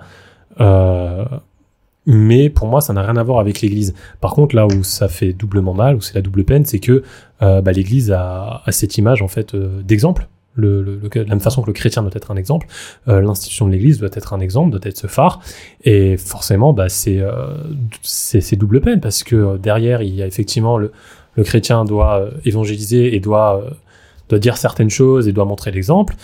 Derrière, bah, on peut dire ouais, mais regarde ton institution, euh, t'as vu ce qu'elle fait, et, et je trouve ça, je trouve ça dommage. Après, par contre, euh, pour moi, ça ne me fait absolument pas revenir sur la question du célibat des prêtres, par exemple, qui est souvent un argument qu'on dit ouais, mais c'est parce qu'ils sont célibataires. Je absolument rien à voir. C'est un, un argument Ouais, puis totalement surtout, quelle, euh, quelle, euh, quelle horreur de laisser entendre que Voilà. la conjugalité euh, ou l'amour partagé serait une sorte de substrat euh, des élans de pédophilie. quoi. Voilà, parce que c'est- des choses qui n'ont absolument rien à voir. Euh, dire que c'est parce que euh, ils fréquentent des enfants, c'est complètement, c'est stupide aussi. Donc voilà, c'est des faux, les arguments qui viennent dire que c'est de par leur condition de prêtre que ces choses euh, grandissent. Euh, c'est totalement faux. C'est c'est- ouais, c'est stupide. Euh, par contre, oui, ça me, bah, ça, je trouve ça, ça me fait de la peine parce que ça entache euh, l'image euh, de l'institution à laquelle j'appartiens et que j'essaie de défendre. Et forcément, euh, voir ces scandales qui qui, qui, grand, qui grandissent, mais en tout cas qui font surface, Qui et on émergent. voilà, qui émergent et qui en a de plus en plus, on se rend compte que toujours qu'il y a des prêtres qui ont été couverts et tout ça, bah oui, c'est dommage. Et, Mais par contre, ça, comme je dis, ce sont des faits d'hommes individuels. C'est l'homme qui a fait ça, c'est pas l'institution de l'Église qui a créé, euh, comme dira Mm. Louis Siquet, euh, une institution pour, euh, pour, pour pédophilie. quoi. Je crois Est-ce que c'est ouais, systémique Ouais, si, si, Ouais, bah voilà. non, moi je pense pas que c'est systémique. Je pense que le terme est très grave. Oui, évidemment, tu me poses la question, tu sais déjà la réponse, mais euh, systémique. En fait, il est systémique par rapport à un certaine peut-être euh, façon de vivre euh, l'Église. Voilà. Euh, parce qu'il y a deux choses. Il y a l'institution euh, ecclésiale euh, composée d'hommes, ok. Et ensuite, il y a l'Église sainte, catholique, apostolique et romaine qu'on euh, chante euh, et qu'on récite dans le dans le credo. Euh, donc déjà, il faut, euh, je pense, faire ce, faire distinguo. Il y a quand même une crise morale qui traverse la société euh, depuis, on va dire, un peu avant et surtout exacerbée après mai 68, dont l'Église elle-même euh, n'est pas exempte. À mon sens, c'est une vision personnelle. Hein, voilà, c'est pas la parole d'évangile, mais il me semble que l'Église, en voulant euh, se mettre un peu euh, euh, au rythme du monde, euh, a fait une erreur en fait. Euh, les hommes plutôt, pas l'Église. Les hommes d'Église, certains hommes d'Église ont pensé. Tu disais voilà, ils ont voulu faire jeune, mais en fait il y a rien de pire que de vouloir faire jeune. C'est déjà être démodé ou déjà être dépassé. En fait, faut être, faut être soi-même, faut être tranquille et ça va bien se passer. Et puis surtout, on est là pour euh, pour parler du bon Dieu, du Christ, euh, donner les sacrements, vivre la charité, s'occuper des pauvres, euh, encourager les familles, soulager ceux qui pleurent, et, et en faisant ça déjà, en fait, tout va bien. Enfin, tout va bien. C'est c'est là où on nous attend. Et je pense que c'est là euh, ce que le bon Dieu veut. Donc déjà, le fait que euh, certains hommes d'église aient cru un peu ce, en, en allant dans le monde, alors qu'on n'est pas du monde, c'est le Seigneur qui dit dans l'Évangile, je, je pense que ça a pu euh, évidemment laisser rentrer aussi l'esprit du monde dans la vie euh. Donc ça, c'est le premier point. Est-ce que vous pouvez préciser, euh, désolé, je vous interromps. Ouais. Non, non, encore. pas de- le qu'est-ce que c'est le, le monde? Être Alors, dans le monde, ouais. pas du Ouais, monde. euh, Alors en gros, le Seigneur dans l'Évangile dit, euh, il a, il a beaucoup, il parle beaucoup de ça. Il, il laisse entendre que il y a l'esprit du monde et euh, l'esprit de Dieu, l'esprit de son Père. L'esprit du monde, c'est l'homme livré à lui-même, qui finit donc par, en étant livré à lui-même, moi, je, on est, dans l'Église, on n'est pas rousseauiste. On pense pas que l'homme est naturellement bon.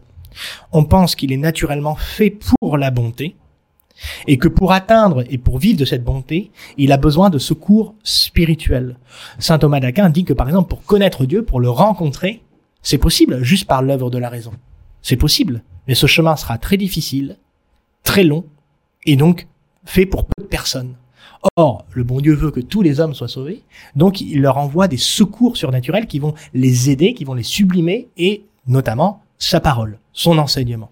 Et donc l'esprit euh, du monde, c'est l'homme livré à lui-même qui balaye l'évangile du Christ, qui balaye le décalogue, sa loi sainte, euh, sa sagesse évangélique, et finalement, bah, c'est moi pour moi c'est vraiment ce qu'on observe. Je disais ça tout à l'heure avant l'émission, euh, on parlait ensemble et euh, et je disais que bah, c'est sûr qu'aujourd'hui, bah, le, monde chrétien, euh, vivre sa foi d'une façon la plus authentique ou en tout cas la moins perfectible, parce qu'on est tous pécheurs, on, c'est sûr qu'on est des petites étincelles, des petites brindilles.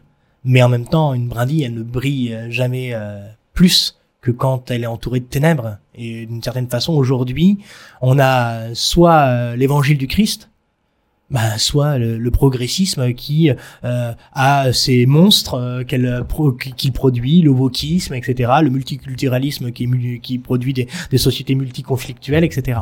Or, l'homme livré à lui-même, eh ben, c'est l'envie, c'est la jalousie, c'est l'impatience, c'est le goût du lucre, le goût du luxe, et ainsi de suite. Et donc l'esprit de Dieu, ça va contre l'esprit du monde. L'esprit du monde est rentré un peu dans l'Église, dans les institutions ecclésiales, donc elle en paye le prix fort aujourd'hui. Je pense qu'il est important, chacun d'entre nous, d'envisager une sorte de réforme morale et spirituelle. Et vraiment, je m'inclus dedans. D'ailleurs, c'est euh, l'histoire est connue, mais c'est ce qui était posé à Mère Teresa. Un jour, il y a un journaliste qui dit à Mère Teresa, voilà, qu'est-ce qu'il faudrait, à votre avis, pour changer l'Église? Qu'est-ce qu'il faudrait euh, changer dans l'Église pour que ça aille mieux? Il dit, mais je sais très bien, il y a déjà deux choses qu'il faut absolument faire pour, euh, pour que l'église aille mieux. Il y a deux choses à changer. C'est vous et c'est moi. Voilà. C'est-à-dire cette conversion personnelle où on se sublime. Donc déjà, l'esprit du monde qui est rentré dans l'église. Et puis ensuite, il y a une autre chose. Une autre chose, et je crois que c'est un peu ce que tu disais aussi au début, en disant que tu as pu souffrir, euh, notamment euh, dans ton adolescence et tout, d'avoir une, une prédication un peu bisounours. Mais en fait, on oublie souvent une chose réelle, c'est que l'homme est blessé par le péché originel. Il n'est pas naturellement bon, il est naturellement fait pour la bonté, ce qui est très différent. Donc l'homme, s'il est blessé par le péché originel, il va falloir le guérir, il va falloir mettre des pansements sur les blessures de son cœur et de son âme. Regardez par exemple. C'est très beau, on va parler, on va parler de la fidélité. Je pense que toute jeune fille et tout jeune garçon, d'ailleurs c'est une histoire, une histoire de soutane. Un jour je prends le train, euh, je me mets un peu à part. C'était un TER, donc je me mets un peu à part dans un endroit euh, tranquille pour dire mon bréviaire. Et là, euh, à l'arrêt suivant, j'étais vraiment tranquille. Et là, il y a une jeune fille, un jeune garçon qui rentre dans le train, dans le wagon, et il s'installe juste en face de moi. Ah, je dis, galère. Enfin, c'est pas très gentil, hein, parce que du coup, vous dites, oh, quand on guise la pote, là.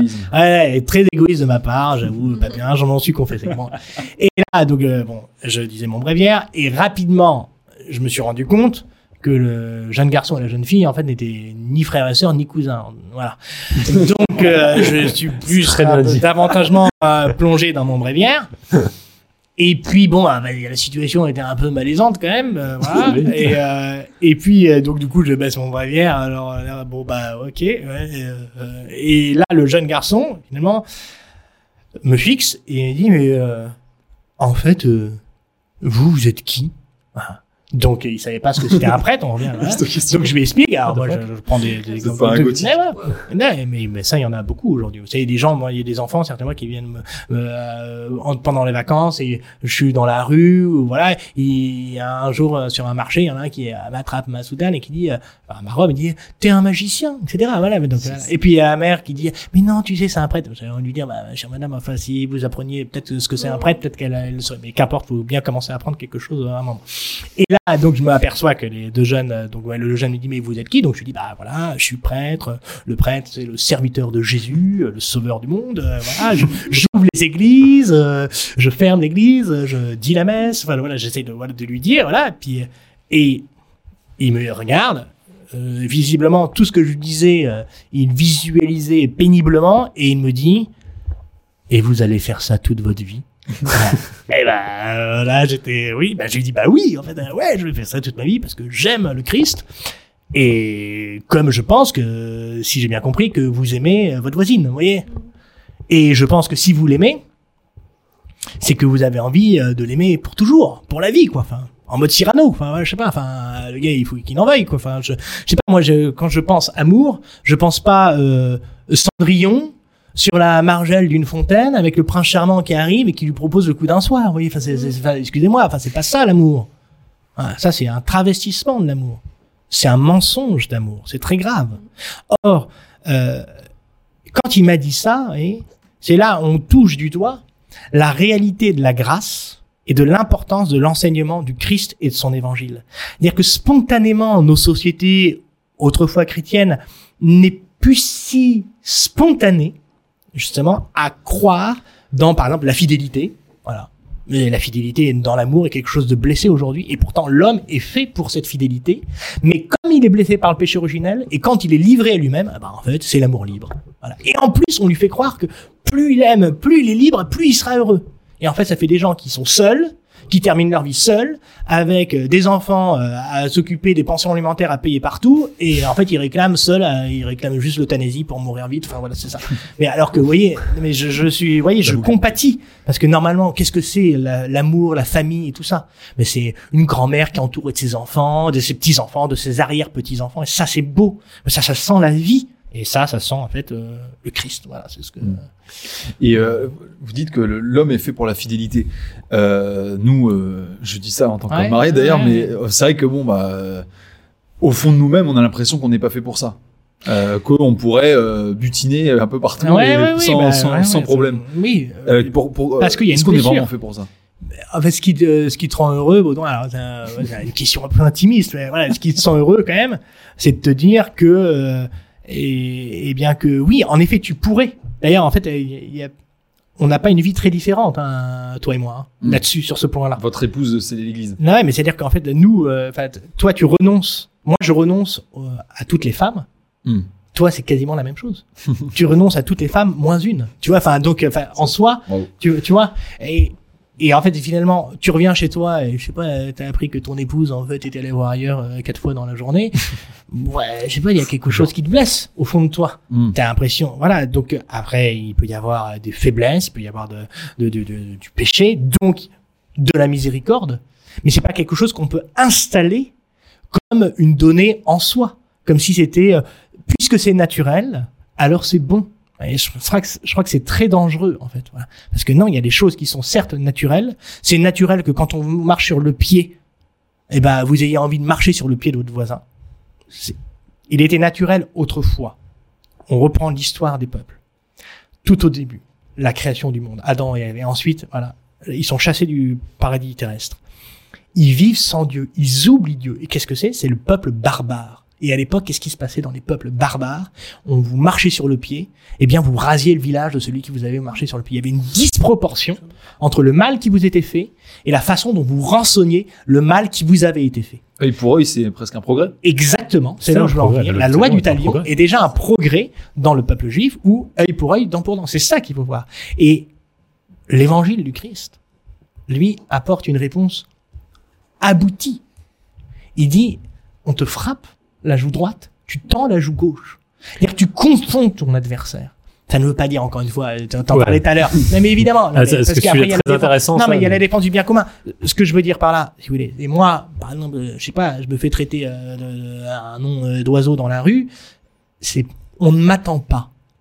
On ne m'attend pas. Le monde ne m'attend pas. Le Christ ne m'attend pas. Ceux qui m'entourent ne m'attendent pas à ce que je fasse du taekwondo avec la personne. Certaines fois, vraiment, j'en meurs d'envie. Hein. Voilà, je me dis, pourquoi je suis pas troisième dan, quoi. Enfin, voilà. Enfin, donc, Faut pas euh, porter une soutane pour voilà. un. Mais, mais euh, c'est, c'est ça qui confond, et c'est ça qui touche les gens. C'est, de se dire, en fait, waouh, il y a les gens, ils sont capables, en fait, de, de, de s'occuper des pauvres sans rien demander, qui consacrent leur vie euh, dans des missions, qui, regardez, enfin, je suis vraiment, je suis pas du tout un saint, hein, loin s'en faut, mais je sais auprès de mes fidèles, auprès des gens qui fréquentent. Là, j'ai baptisé il y a pas longtemps trois enfants, euh, 3, 5 et 7 ans. Voilà, donc euh, je les salue, Maëline, Paul et Chloé. Et, euh, et leurs parents que je vais marier bientôt et, euh, et ils sont très sympas et bien ces, ces gens-là en fait c'est c'est ça évidemment qui les touche c'est ce, ce, ce côté complètement nucléaire de l'évangile du Christ qui vient euh, modifier toutes les perspectives de ce qu'on leur avait appris avant c'est la bonté que la bonté c'est dur Ouais, je- je non, mais, euh, non, non, mais ça, mais euh, pour faire mon troisième et dernier placement sur la Bélaguerie, c'est marrant dit euh, tout ce qui n'est pas tout ce qui est naturel n'est pas bon. C'est euh, mot pour mot ce qu'il dit dans une de ses leçons que j'ai écouté de nouveau il y a pas longtemps. Donc, Ouais. euh, ça fait écho à ça. Je suis rassuré d'être en communion de Avec foi et d'esprit voilà. euh, C'est validé. avec, euh, avec Philippe, comme on l'appelle, quoi, pour les intimes. quoi. Et, euh, et autre chose, pour- revenir sur, euh, sur, cette, sur tendre la joue gauche, en fait, je vais rebondir là-dessus pour euh, poser une question en fait, que, bah, que je me pose toujours et Mhm. que beaucoup de gens se posent, surtout quand ils sont pas dans la foi. Euh, L'exemple de tendre la joue gauche est une phrase qui a très souvent été mal compris. Mhm. Euh, voilà, c'est euh, euh, dire tendre la joue gauche, ça veut pas dire se laisser euh, démonter euh, sans rien dire. Ça déjà, il- je pense. Non, que non, non, bien sûr, oui, non, mais Voilà. je te laisse. Mais continuer. c'est un, mais c'est un amalgame qui est bien trop répandu et il y a des gens qui pensent, euh, soit même des chrétiens ou des non-chrétiens, qui pour eux la violence est totalement à proscrire et à bannir, Mhm. faut absolument pas répondre. Mmh. Euh, si tu te fais attaquer, bah tu vas subir et t'encaisses. C'est c'est pas du tout ça. Et en fait, ça c'est pour moi une des, alors un des problèmes, mais on va dire une des incompréhensions qu'il peut y avoir au niveau de, de la religion chrétienne. Ça va être énormément, énormément des exemples, j'en ai des dizaines de passages dans la Bible où euh, aujourd'hui en tant qu'humain on ne les comprend pas. Alors il y en a qui sont relativement explicables, Mhm. facilement explicables, comme celui-là, où euh, bah, c'était un frère de Thésée qui m'avait expliqué très bien, il dit, mais en fait c'est pas se laisser taper dessus, mais ça va te casser le cercle de violence. Mmh, C'est-à-dire, si on t'attaque, tu te défends, oui, mais tu vas pas derrière, euh, ne serait-ce que lui reprendre une dent si t'as pris une dent. C'est même pas la loi du talion. Puis surtout, tu vas peut-être pas forcément, forcément, répondre à cette violence par une violence de même nature. Voilà. Tu peux répondre, voilà, mais pas forcément. voilà, la violence. physique, bah oui, si tu te fais attaquer physiquement, il faut que tu te répondes physiquement. Après, vas il y a la légitime défense, il y a Voilà. défendre son pays. euh, Mais voilà. effectivement, les- donc c'est casser ce cercle de violence. Donc ça, on peut répondre relativement facilement à cette interrogation. Mais il y a plein d'autres interrogations dans la Bible. Et là, du coup, c'est une question que je vous pose parce que je me la pose moi aussi. Euh, pour citer des exemples en rafale, euh, on va reprendre l'Ancien Testament, euh, la mer Rouge, les plaies d'Égypte, euh, tous les miracles qui a eu lieu. Euh, quand on arrive dans le Nouveau Testament, est-ce que euh, il y, a, il y a 2030 ans, euh, 2030, 22 moins 33, Mmh. 2022 moins 33, voilà. Il y a eu euh, quelqu'un euh, en Palestine euh, d'un mètre 80 euh, avec une barbe et des cheveux bruns et 12 mecs à côté de lui euh, qui faisait le tour des routes. Euh, Est-ce qu'on atteste ça? Est-ce qu'on prouve ça? Est-ce que euh, tout ce qui s'est passé euh, est réel? Est-ce que euh, il y a ça, eu c'est sûr que c'est réel. Ouais, ça- Ouais, est-ce qu'il y a eu effectivement un moment mais- la, la, la fille d'un centurion euh, qui a été guérie euh, Bien par sûr, ce même gars qui marchait. Euh, Voilà, et, et tout ça en fait, bah, c'est des questions euh, qui sont très terre à terre, mais que forcément on se pose en priorité quand est dans la foi. Et j'avoue que oui, c'est des questions que je me pose aussi. Est-ce que euh, il est descendu de la montagne avec deux plaquettes euh, avec marqué euh, tu fais pas ça, tu fais pas ça, tu convois pas la femme de ton Bien voisin sûr, puisque c'est un des signes de la fin des temps, puisque euh, les, ces tables de la loi, euh, l'arche d'alliance, en fait, on le retrouvera. ça- C'est un des, des, des, des, des signes évocateurs de la fin du monde, notamment la conversion du peuple juif. Voilà, ça commence par Gad. Voilà, on verra si ça va suivre après. C'est le début de la fin des temps, Gad Voilà, l'annonce. voilà. Mais euh, au-delà de ça, non, alors je crois que ce qu'il faut bien dire à ceux qui nous regardent, c'est que l'Église catholique a toujours appelé euh, le peuple des baptisés à parcourir la parole de Dieu, ce qui est la parole de, de Dieu dans donc l'Ancien Testament et le Nouveau Testament. J'allais dire a fortiori dans le Nouveau Testament, voilà, ce que qui est peut-être plus plus euh, compact et euh, qui est la- l'aboutissement encore une fois de l'enseignement de Dieu pour l'humanité. Mais si l'Église invite à parcourir cette parole de Dieu, cette parole de vie, euh, elle nous dit aussi qu'il faut la lire avec ceux-là même qui sont en mesure de nous aider à la comprendre. C'est les pères de l'Église, ce sont des, euh, les commentateurs autorisés des Saintes Écritures. Voilà, ça, je, je crois que c'est, capital parce que sinon, si on, on s'aventure, de toute façon, la vie spirituelle, c'est, faut prendre ça comme l'ascension d'une montagne. C'est très bien de, faire l'ascension d'une montagne, mais euh, pour cela, on a besoin d'un guide. On a besoin de quelqu'un qui va vous dire, bah, prenez des chaussures. euh, à, vous, c'est pas, vous pouvez prendre ce- cette route directe. Non, vous, peut-être, euh, vous allez faire une petite pause dans le refuge, là, ça va être mieux parce que sinon, ah, voilà, etc., etc. Donc, on ne s'aventure pas tout seul. D'ailleurs, l'Église catholique, c'est Ecclésia, c'est l'assemblée. Euh, Alice, elle va à son cheminement, elle va pas la faire. euh, ça vient d'elle. Euh, Ça vient d'elle et du bon Dieu. Voilà. Mm. L'étincelle qui a mis le feu aux poudres dans son cœur.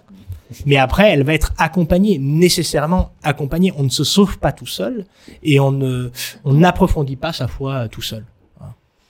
Et d'ailleurs, est-ce qu'on, pour venir euh, sur euh, quelle différence entre l'Ancien et le Nouveau Testament? Parce que dans l'Ancien Testament, alors déjà, il y a c'est des textes de loi parfois euh, dans le Deutéronome. Du coup, est-ce qu'il faut les euh, appliquer Euh, Oui.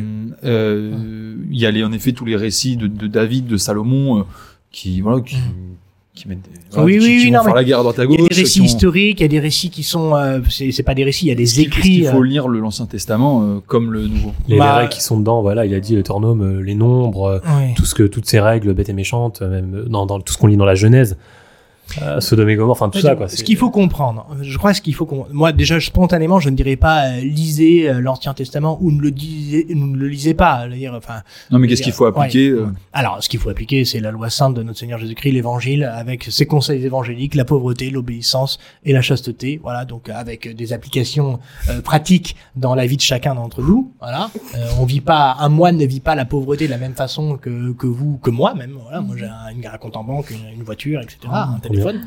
Voilà, euh, c'est très important. Euh, ce qu'il faut voir, c'est surtout la, la perspective, c'est-à-dire que qu'est-ce que c'est que l'Ancien Testament? L'Ancien Testament relate l'histoire du salut des hommes. C'est-à-dire cette intervention de Dieu dans l'humanité à travers un peuple qu'il s'est choisi pour faire advenir la rédemption un jour avec le Messie tant attendu, le Christ. Il va se préparer un peuple qui est censé accueillir ce Christ pour mettre le feu aux poudres de notre rédemption. Or, ce peuple, il va agir avec pédagogie pour lui.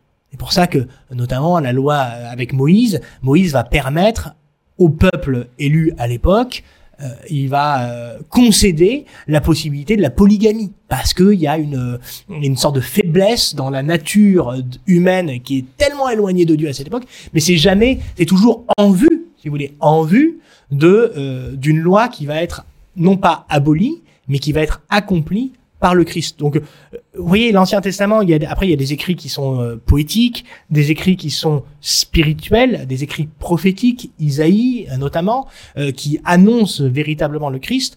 La Mais Genèse, la, Genèse, oui. c'est- c'est c'est plein de poésie. Mais après, sur la question, vous voyez, on peut pas non plus balayer du revers de la main en disant euh, c'est non historique, c'est juste une petite histoire euh, pour les enfants. C'est pas vrai, on peut pas dire ça. Et là, il y a des, le pape Pie XII notamment qui a écrit son encyclique Humani Generis sur la question pour rappeler la, la véracité de, par exemple, du monogénisme, c'est-à-dire que la nature humaine vient d'un couple, d'un seul couple, Adam et Ève. Euh, on, on voulait aborder avec vous euh, la question du pardon. Alice, tu avais une question là-dessus, peut-être? Euh, Le pardon de l'Église, euh, on demande de pardonner, c'est pas forcément quelque chose qui, bah, que notre cœur veut faire à un certain moment. euh. Cœur blessé. C'est ça, et ça me fait référence surtout à des, des événements récents euh, que je citerai pas forcément parce que j'ai pas envie de, de revenir dessus. Mais euh, mais il y a eu beaucoup de de, de, de haine et euh, enfin. En fait, le, le- j'ai l'impression que le peuple s'est un petit peu soulevé euh, récemment. Il y a eu beaucoup de manifestations et euh, beaucoup d'hommages euh, rendus. Et en fait, euh, bah, la Bible nous dit, euh, enfin le, le Christ nous dit, euh, il faut absolument pardonner. euh, il faut pardonner et hum, je, je, je, je peux comprendre que euh, pour certaines personnes, euh, ce pardon-là soit très très dur en fait. Et, et, et voilà, qu'est-ce que. J'ai Ah, pardonné aux terroristes. parce Ouais, que, ouais, par pardon, exemple, on a fait une Ouais. vidéo où, enfin, il n'y a pas que ça, hein, je pense, mais euh, euh, on, a, on avait interviewé quelqu'un qui, qui racontait qu'il avait euh, pardonné à des terroristes au Liban, euh, Mm. qui lui avaient fait perdre la vue, etc. Est-ce que ça veut dire qu'on pardonne, on oublie Qu'est-ce que Euh, ni oubli, ni pardon. Ni oubli euh, ni pardon. Le hashtag ni oubli ni pardon, euh, là, qui est sur les réseaux sociaux, évidemment, moi, m'a heurté. Mm. Heurté euh, dans mon vécu. Non, mais au-delà de ça, il m'a, c'est évidemment, c'est pas, euh, c'est pas chrétien, si vous voulez. Mm. Après, qu'est-ce que ça veut dire? Euh, Il y a en Vendée, quand on se promène en voiture, il y a euh, des panneaux qui disent "La Vendée pardonne, mais n'oublie pas." Voilà. C'est euh, à minima, à minima, ce que nous sommes appelés à vivre nous en tant que disciples du Christ, c'est-à-dire à pardonner, mais pas oublier. Attention, hein, le pardon, la miséricorde n'exclut pas la justice. Il y a des gens, s'ils ont mérité un coup de pied aux dernières ou euh, d'être derrière des verrous, eh ben la justice l'exige. Si la justice l'exige, il est bon et sain. Ça rejoint un peu ce qu'on disait tout à l'heure sur la question de tendre la joue gauche, la joue droite, etc. L'exercice de la charité se vit d'une façon différente d'un point de vue individuel ou d'un point de vue politique. J'avais fait un édito euh, dans Valeur sur euh, au moment du père Olivier Maire qui avait été tué, euh, assassiné À Nantes. par à Nantes, voilà, par euh, ce fameux migrant, je crois, enfin en tout cas qui était venu, qui avait déjà brûlé la cathédrale et tout, et il l'avait accueilli chez lui. Et il y avait des gens qui avaient dit, enfin, pour moi c'est ignoble, hein, qui avaient dit, bah ouais, en même temps, s'il accueille quelqu'un chez lui, un étranger, un étranger euh, euh, coupable, etc. En gros, il a eu que, euh, il a pris les risques, il a eu ce qu'il mérite. Est-ce qu'il a été irresponsable quand Et, même? euh, on peut dire qu'il a été responsable. Moi, je pense pas que ce prêtre a été responsable. Je pense que ce prêtre, à titre individuel, il a vécu l'évangile à l'état pur. C'est-à-dire qu'il a accueilli, en effet, contre tout entendement, du point de vue de la raison, quelqu'un en prenant le risque, peut-être, de paraître pour un idiot. Et vous savez, il y a une phrase qui est, euh, qui est très vraie, c'est que quand on vit la charité, euh, la charité, c'est qu'est-ce que c'est? C'est accepter de prendre le risque de passer 99 fois pour un idiot pour éviter une seule fois d'être injuste. vous voyez? On n'a pas le droit d'être injuste. Mais à titre individuel, maintenant pour le père Olivier Maire, il n'était pas obligé, moralement parlant, strictement parlant, d'accueillir. Il l'a accueilli, il appelle ce pari évangélique. Maintenant, la charité politique devait obliger cette personne en situation irrégulière à quitter le territoire pour préserver ce qu'on appelle le bien commun. Parce que les politiques, la haute politique, la noble politique, sa responsabilité, qu'est-ce que c'est? Eh bien, c'est de garantir un espace de paix et de sociabilité pour les citoyens dont ils ont la charge. C'est tout. Donc, pour le bien commun, il est bon. Bah, si oui, pour le bien commun, il est bon qu'un euh, attaquant dans une équipe de foot euh, plante des buts et qu'un voleur soit derrière les verrous et que les policiers arrêtent les voleurs. C'est pas plus compliqué que ça. Maintenant, sur le pardon, là où euh, le pardon d'un point de vue spirituel, encore une fois, euh, c'est évident que c'est là aussi un acte de foi. On pardonne pourquoi? Pourquoi on serait prêt à pardonner à la personne? Bah, Parce que parce qu'on veut faire comme Dieu lui-même. On veut faire comme le Christ. On se dit que cette personne, je suis prêt à lui pardonner. Je peux pardonner à un agresseur sans pour, pour autant euh, lui souhaiter d'être en liberté. Je peux, c'est-à-dire de éviter d'être, de m'entretenir dans des sentiments de haine. Et vous savez, il y a une chose qui est très importante qu'il faut bien comprendre et ceux qui nous regardent aussi. Chacun, chaque baptisé, à un moment, est invité à aller se confesser. Et à revoir un prêtre, se mettre à genoux.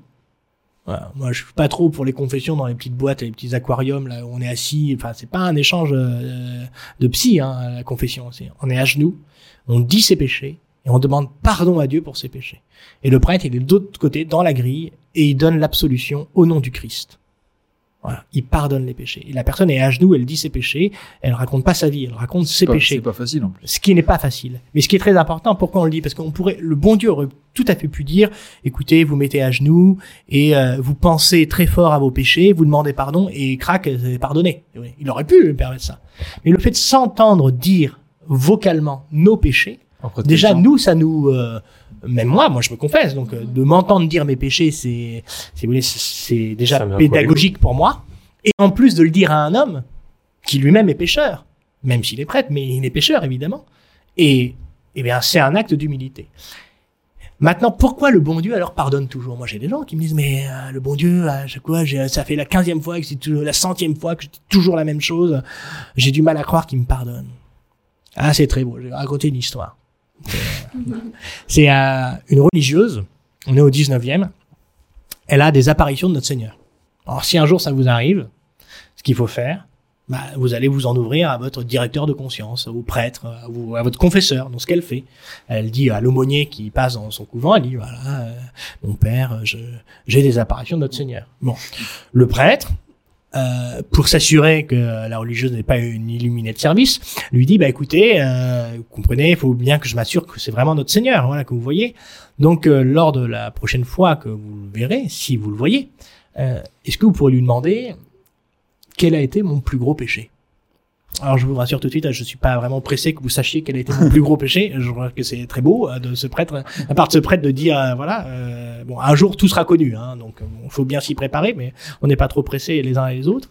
Et donc la religieuse observante euh, bah, en effet, notre Seigneur lui apparaît une nouvelle fois et lui dit, voilà, moi, Monsieur l'aumônier m'a demandé de, pour m'assurer que c'était bien vous, et voilà, et que vous n'étiez pas en fait corne de bouc, voilà. Est-ce que vous pouvez me dire quel était son plus gros péché? Et là, le alors je- ceux qui nous regardent et vous, vous êtes très curieux de savoir quel était le bon gros péché. Mais en fait, non. En fait, notre Seigneur a souri et il dit, mais je, je ne peux pas vous dire. Parce que s'il a été pardonné, il a été oublié. Et c'est pour ça que notre Seigneur pardonne toujours. Il pardonne toujours pas parce que c'est une bonne poire. Non. C'est pas ça, le bon Dieu. Il est si bon que quand il pardonne, il l'oublie une fois pour toutes. Donc, à chaque fois qu'on se confesse, c'est comme si c'était la première fois notre part. Nous, moi, qui suis prof de caté aussi, je dis de temps en temps euh, à Ambroise, à Ambroise euh, ou Albert, là, quand même, euh, vous pourriez, euh, voilà, bon, vous tenez bien. Maintenant, je, j'ai pas oublié, hein. Donc, euh, la prochaine fois, vous tenez à carreau, voilà. J'ai pas trop de problèmes de discipline dans mes cours de catéchisme quand même, voilà. Et euh, et bien, non, là, la, la vraie, le vrai pardon, c'est d'oublier jusqu'au bout du bout. Mais ça, oui, c'est c'est ce vers quoi on doit tendre d'un point de vue spirituel. Après, quand on a la responsabilité de, de, de- des responsabilités civiles, par exemple, ou entrepreneuriales, etc., il est normal qu'on tienne compte de la faute pour le bien commun. Mais je trouve l'exemple typique, vous voyez, peut-être c'est un couple, vous voyez, un couple où il y a une tromperie. Ben, je trouverais ça magnifique, vous voyez, que si tromperie il y a eu, que le pardon fasse qu'après on fait confiance jusqu'au bout. Et ça, c'est possible, je pense, d'un point de vue euh, dans des relations interpersonnelles, etc. Voilà. Voilà, c'est ce que vous dites. Euh, Mais avant, vous prenez un exemple vendéen où, il y a, où, vous, disiez, où vous parliez des panneaux euh, La Vendée pardonne, mais n'oublie pas. Mais après, quand vous dites euh, Je peux pas le dire quel est son péché, puisque si je l'ai pardonné, je l'ai oublié. Je pense le pardon sincère, il y a forcément cette notion d'oubli, parce que derrière, si on pardonne vraiment, la confiance est restaurée et, revient comme avant. Mm. Euh, on Mais est-ce que nos pardons sont toujours sincères voilà, C'est la question qu'on bah, doit se C'est poser. ça, c'est ça. Je veux dire, mais, mais du coup, euh, on peut effectivement pardonner quelque chose de plus ou moins important à un ami. Euh, voilà, je, je prends un exemple. Un ami un jour m'a caché quelque chose, ça m'a fait de la peine, mais je lui ai pardonné. Derrière, je lui ai refait totalement confiance. Hmm. Il y avait aucun problème. C'est déjà pas mal, parce que pour d'autres, ça pourrait être un problème. Oui, mais le, mais la chose est que maintenant, pour prendre l'exemple euh, dont parlait Baudouin avant, par exemple des terroristes, euh, co- comment peut-on pardonner quelque chose qui, dé- qui déjà est absolument incompréhensible, euh, enfin un Mm. péché tellement grand, un, un crime tellement grand, sans même parler de péché, Mm. façon juridique, un, un Mm. crime tellement grand euh, que, que, que le terrorisme et ce qu'ils ont fait et ces attaques envers ces innocents, comment est-ce qu'on peut dire sincèrement, je te pardonne? C'est parce qu'on peut ah, pas oui, oublier. c'est impossible. Maintenant, celui, maintenant, mettons euh, Abdeslam euh, après s'être marié Ouais. sort et euh, désolé, j'ai le droit. et, de, et de nombreux enfants. Voilà. Sont Euh, on- je le croise en sortant après dans la rue. euh, je croise Abdeslam dans la rue. Euh, ouais, je t'ai pardonné. Est-ce que j'ai oublié? Bah non, le premier truc que je vais voir, c'est la plus grosse ordure qui a massacré euh, toutes Mm. ces personnes. Hmm. Alors déjà, je pense que déjà l'islam, je sais pas s'il a demandé pardon, je crois pas. Voilà, donc c'est aussi ça. Ce qui, ce qu'il faut bien voir, c'est que le pardon, c'est quelque chose peut-être donné que si tu demandais. Alors, il faut qu'il soit donné en principe. si vous voulez. Mais après, pour qu'il soit effectif, pour qu'il soit euh, fructueux, il faut évidemment que les, les, les, les, les, les- les deux mèches se touchent, si vous voulez. Voilà. Donc ça, je crois que c'est très important de le comprendre, et qu'il faut chacun d'entre nous, on a un chemin à faire. Ah, euh, chemin, c'est toujours des expressions là, mais on a, en effet, on a un travail à faire sur nous-mêmes. On peut avoir des blessures, par exemple, euh, dans l'ordre familial. On peut se dire, voilà, il y a quelqu'un qui m'a fait de la peine. Bon, on peut rester sur sa peine. On peut se dire, bon, quand il me demandera pardon, alors peut-être je lui pardonnerai. Vous voyez, on en revient toujours là. Moi, je comprends tout à fait qu'on a envie de, fois d'être agacé, de, de, de, d'être de vengeur, etc. Mais c'est pas là où on est attendu. C'est pas là où le Christ nous attend.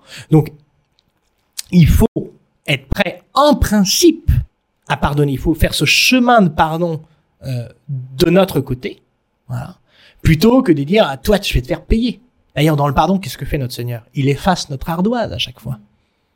Et nous, quand on veut pas faire quand on veut pas vivre le pardon, on veut faire payer la personne en justice pour les crimes, etc. Il est juste pour la société que la personne paye, mais on peut malgré tout, si elle demande pardon, lui pardonner. Mais ça n'empêche pas qu'elle, en justice, il faut qu'elle accomplisse sa, peine et même autrefois que, sa tête tombe dans- sous l'échafaud. Et c'est nécessaire pour le pardon.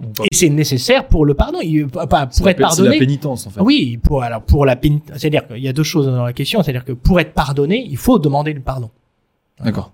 Et évidemment, pour Dieu, c'est ça qui est admirable chez lui. C'est pour ça qu'il est le bon Dieu et qu'il est Dieu tout court. C'est que lui, il pardonne toujours. C'est ça qui est dingue. Enfin, oui, c'est ça qui nous confond, qui nous assoit, qui nous stupéfait. Et en même temps qui nous rassure. Il, est- il sera toujours là à pardonner. Si vous venez dans mon confessionnal, excusez-moi, même si vous avez des choses horribles à me dire, a priori, ça, ça peut être difficile de venir. Je l'entends bien. Mais a priori, vous savez par avance que vous n'allez pas prendre la bastonnade. Vous savez que même si c'est très difficile de dire vos péchés, que vous allez avoir l'absolution, normalement. Je rappelle à ceux qui nous regardent qu'il y a trois conditions pour obtenir le pardon dans l'église. Il faut dire ses péchés. Il faut regretter ses péchés. Il faut avoir le désir de plus recommencer. On sait très bien que potentiellement, notre nature étant blessée, on peut retomber. Mais il faut être quand même habité par le désir, le plus authentique possible, le plus habité par la grâce, de ne plus recommencer. Je trouve dans, dans, ce que vous, dans la définition que vous donnez du pardon, il y a une sorte de masochisme, euh, puisque euh, C'est un peu l'histoire du christianisme. en effet, voilà. Prends ta croix, voilà, et tu me suivras. bah, bah ouais, mais euh, vous ce, Allez-y, ce, ce- allez-y. ce pardon euh, qui, qui nous est absolument inconcevable dans la logique humaine Mhm. euh, et dans, dans notre raison, c'est on peut ne pas chercher la vengeance, on peut ne pas vouloir euh, la loi du talion ou, ou vouloir une vendetta. Ça, c'est humainement entendable. Mais de là à pardonner, c'est-à-dire à refaire confiance et à refaire comme si donc agir comme si de rien ne s'était passé. Parce que Ouais. c'est un peu quand quand, vous prenez- quand on prend l'exemple de la confession, c'est un peu ce qui se passe avec le Christ. Mhm. Il nous refait, il nous redonne totalement sa confiance. Va et ne pêche plus. Voilà, Tes péchés sont pardonnés. comme si de rien ne s'était passé. Oui. Et- Mais euh, pardon, excuse-moi, je te coupe parce qu'il y a Oui. quand même un truc qui me vient. Notre Seigneur dit aussi dans l'Évangile, il dit à un moment, il aurait mieux valu à cet homme de ne pas naître pour ceux qui ont scandalisé les enfants. Ça nous parle, vous voyez, voilà. Et, et il aurait mieux valu à cet homme, euh, enfin, il est voué à être jeté dans la mer avec une meule attachée à son cou. Donc, vous voyez, c'est genre le péché quasiment inexpugnable. Là, vous voyez, en venant ici, je, je regardais euh, les dernières informations et, et voilà, et j'ai ben, j'écoutais du Tuc Dual sur BFM et qui disait, euh, voilà, salut frérot, voilà, et qui disait euh, la chose suivante euh, par rapport à cette euh, cette fa- cette euh, patiente dans un hôpital qui été violée par un- quelqu'un qui était pourtant sous un soumise à un OQTF, voilà. Et trois fois, et qui a changé trois fois de, de nom en plus, voilà, ou je sais plus euh, Treize. combien, treize fois, ouais, voilà. Non mais oui, c'est affreux.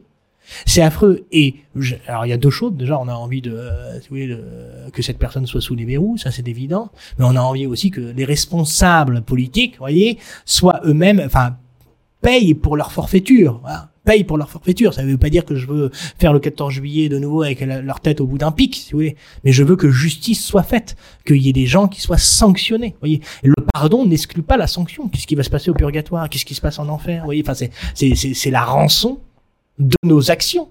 Mais ça n'empêche pas du tout que la justice, euh, que la justice advienne, qu'elle se fasse, qu'elle se fasse. On peut, si, j'en sais rien, je veux dire, si quelqu'un assassine une une personne qui m'est très proche, Votre frère.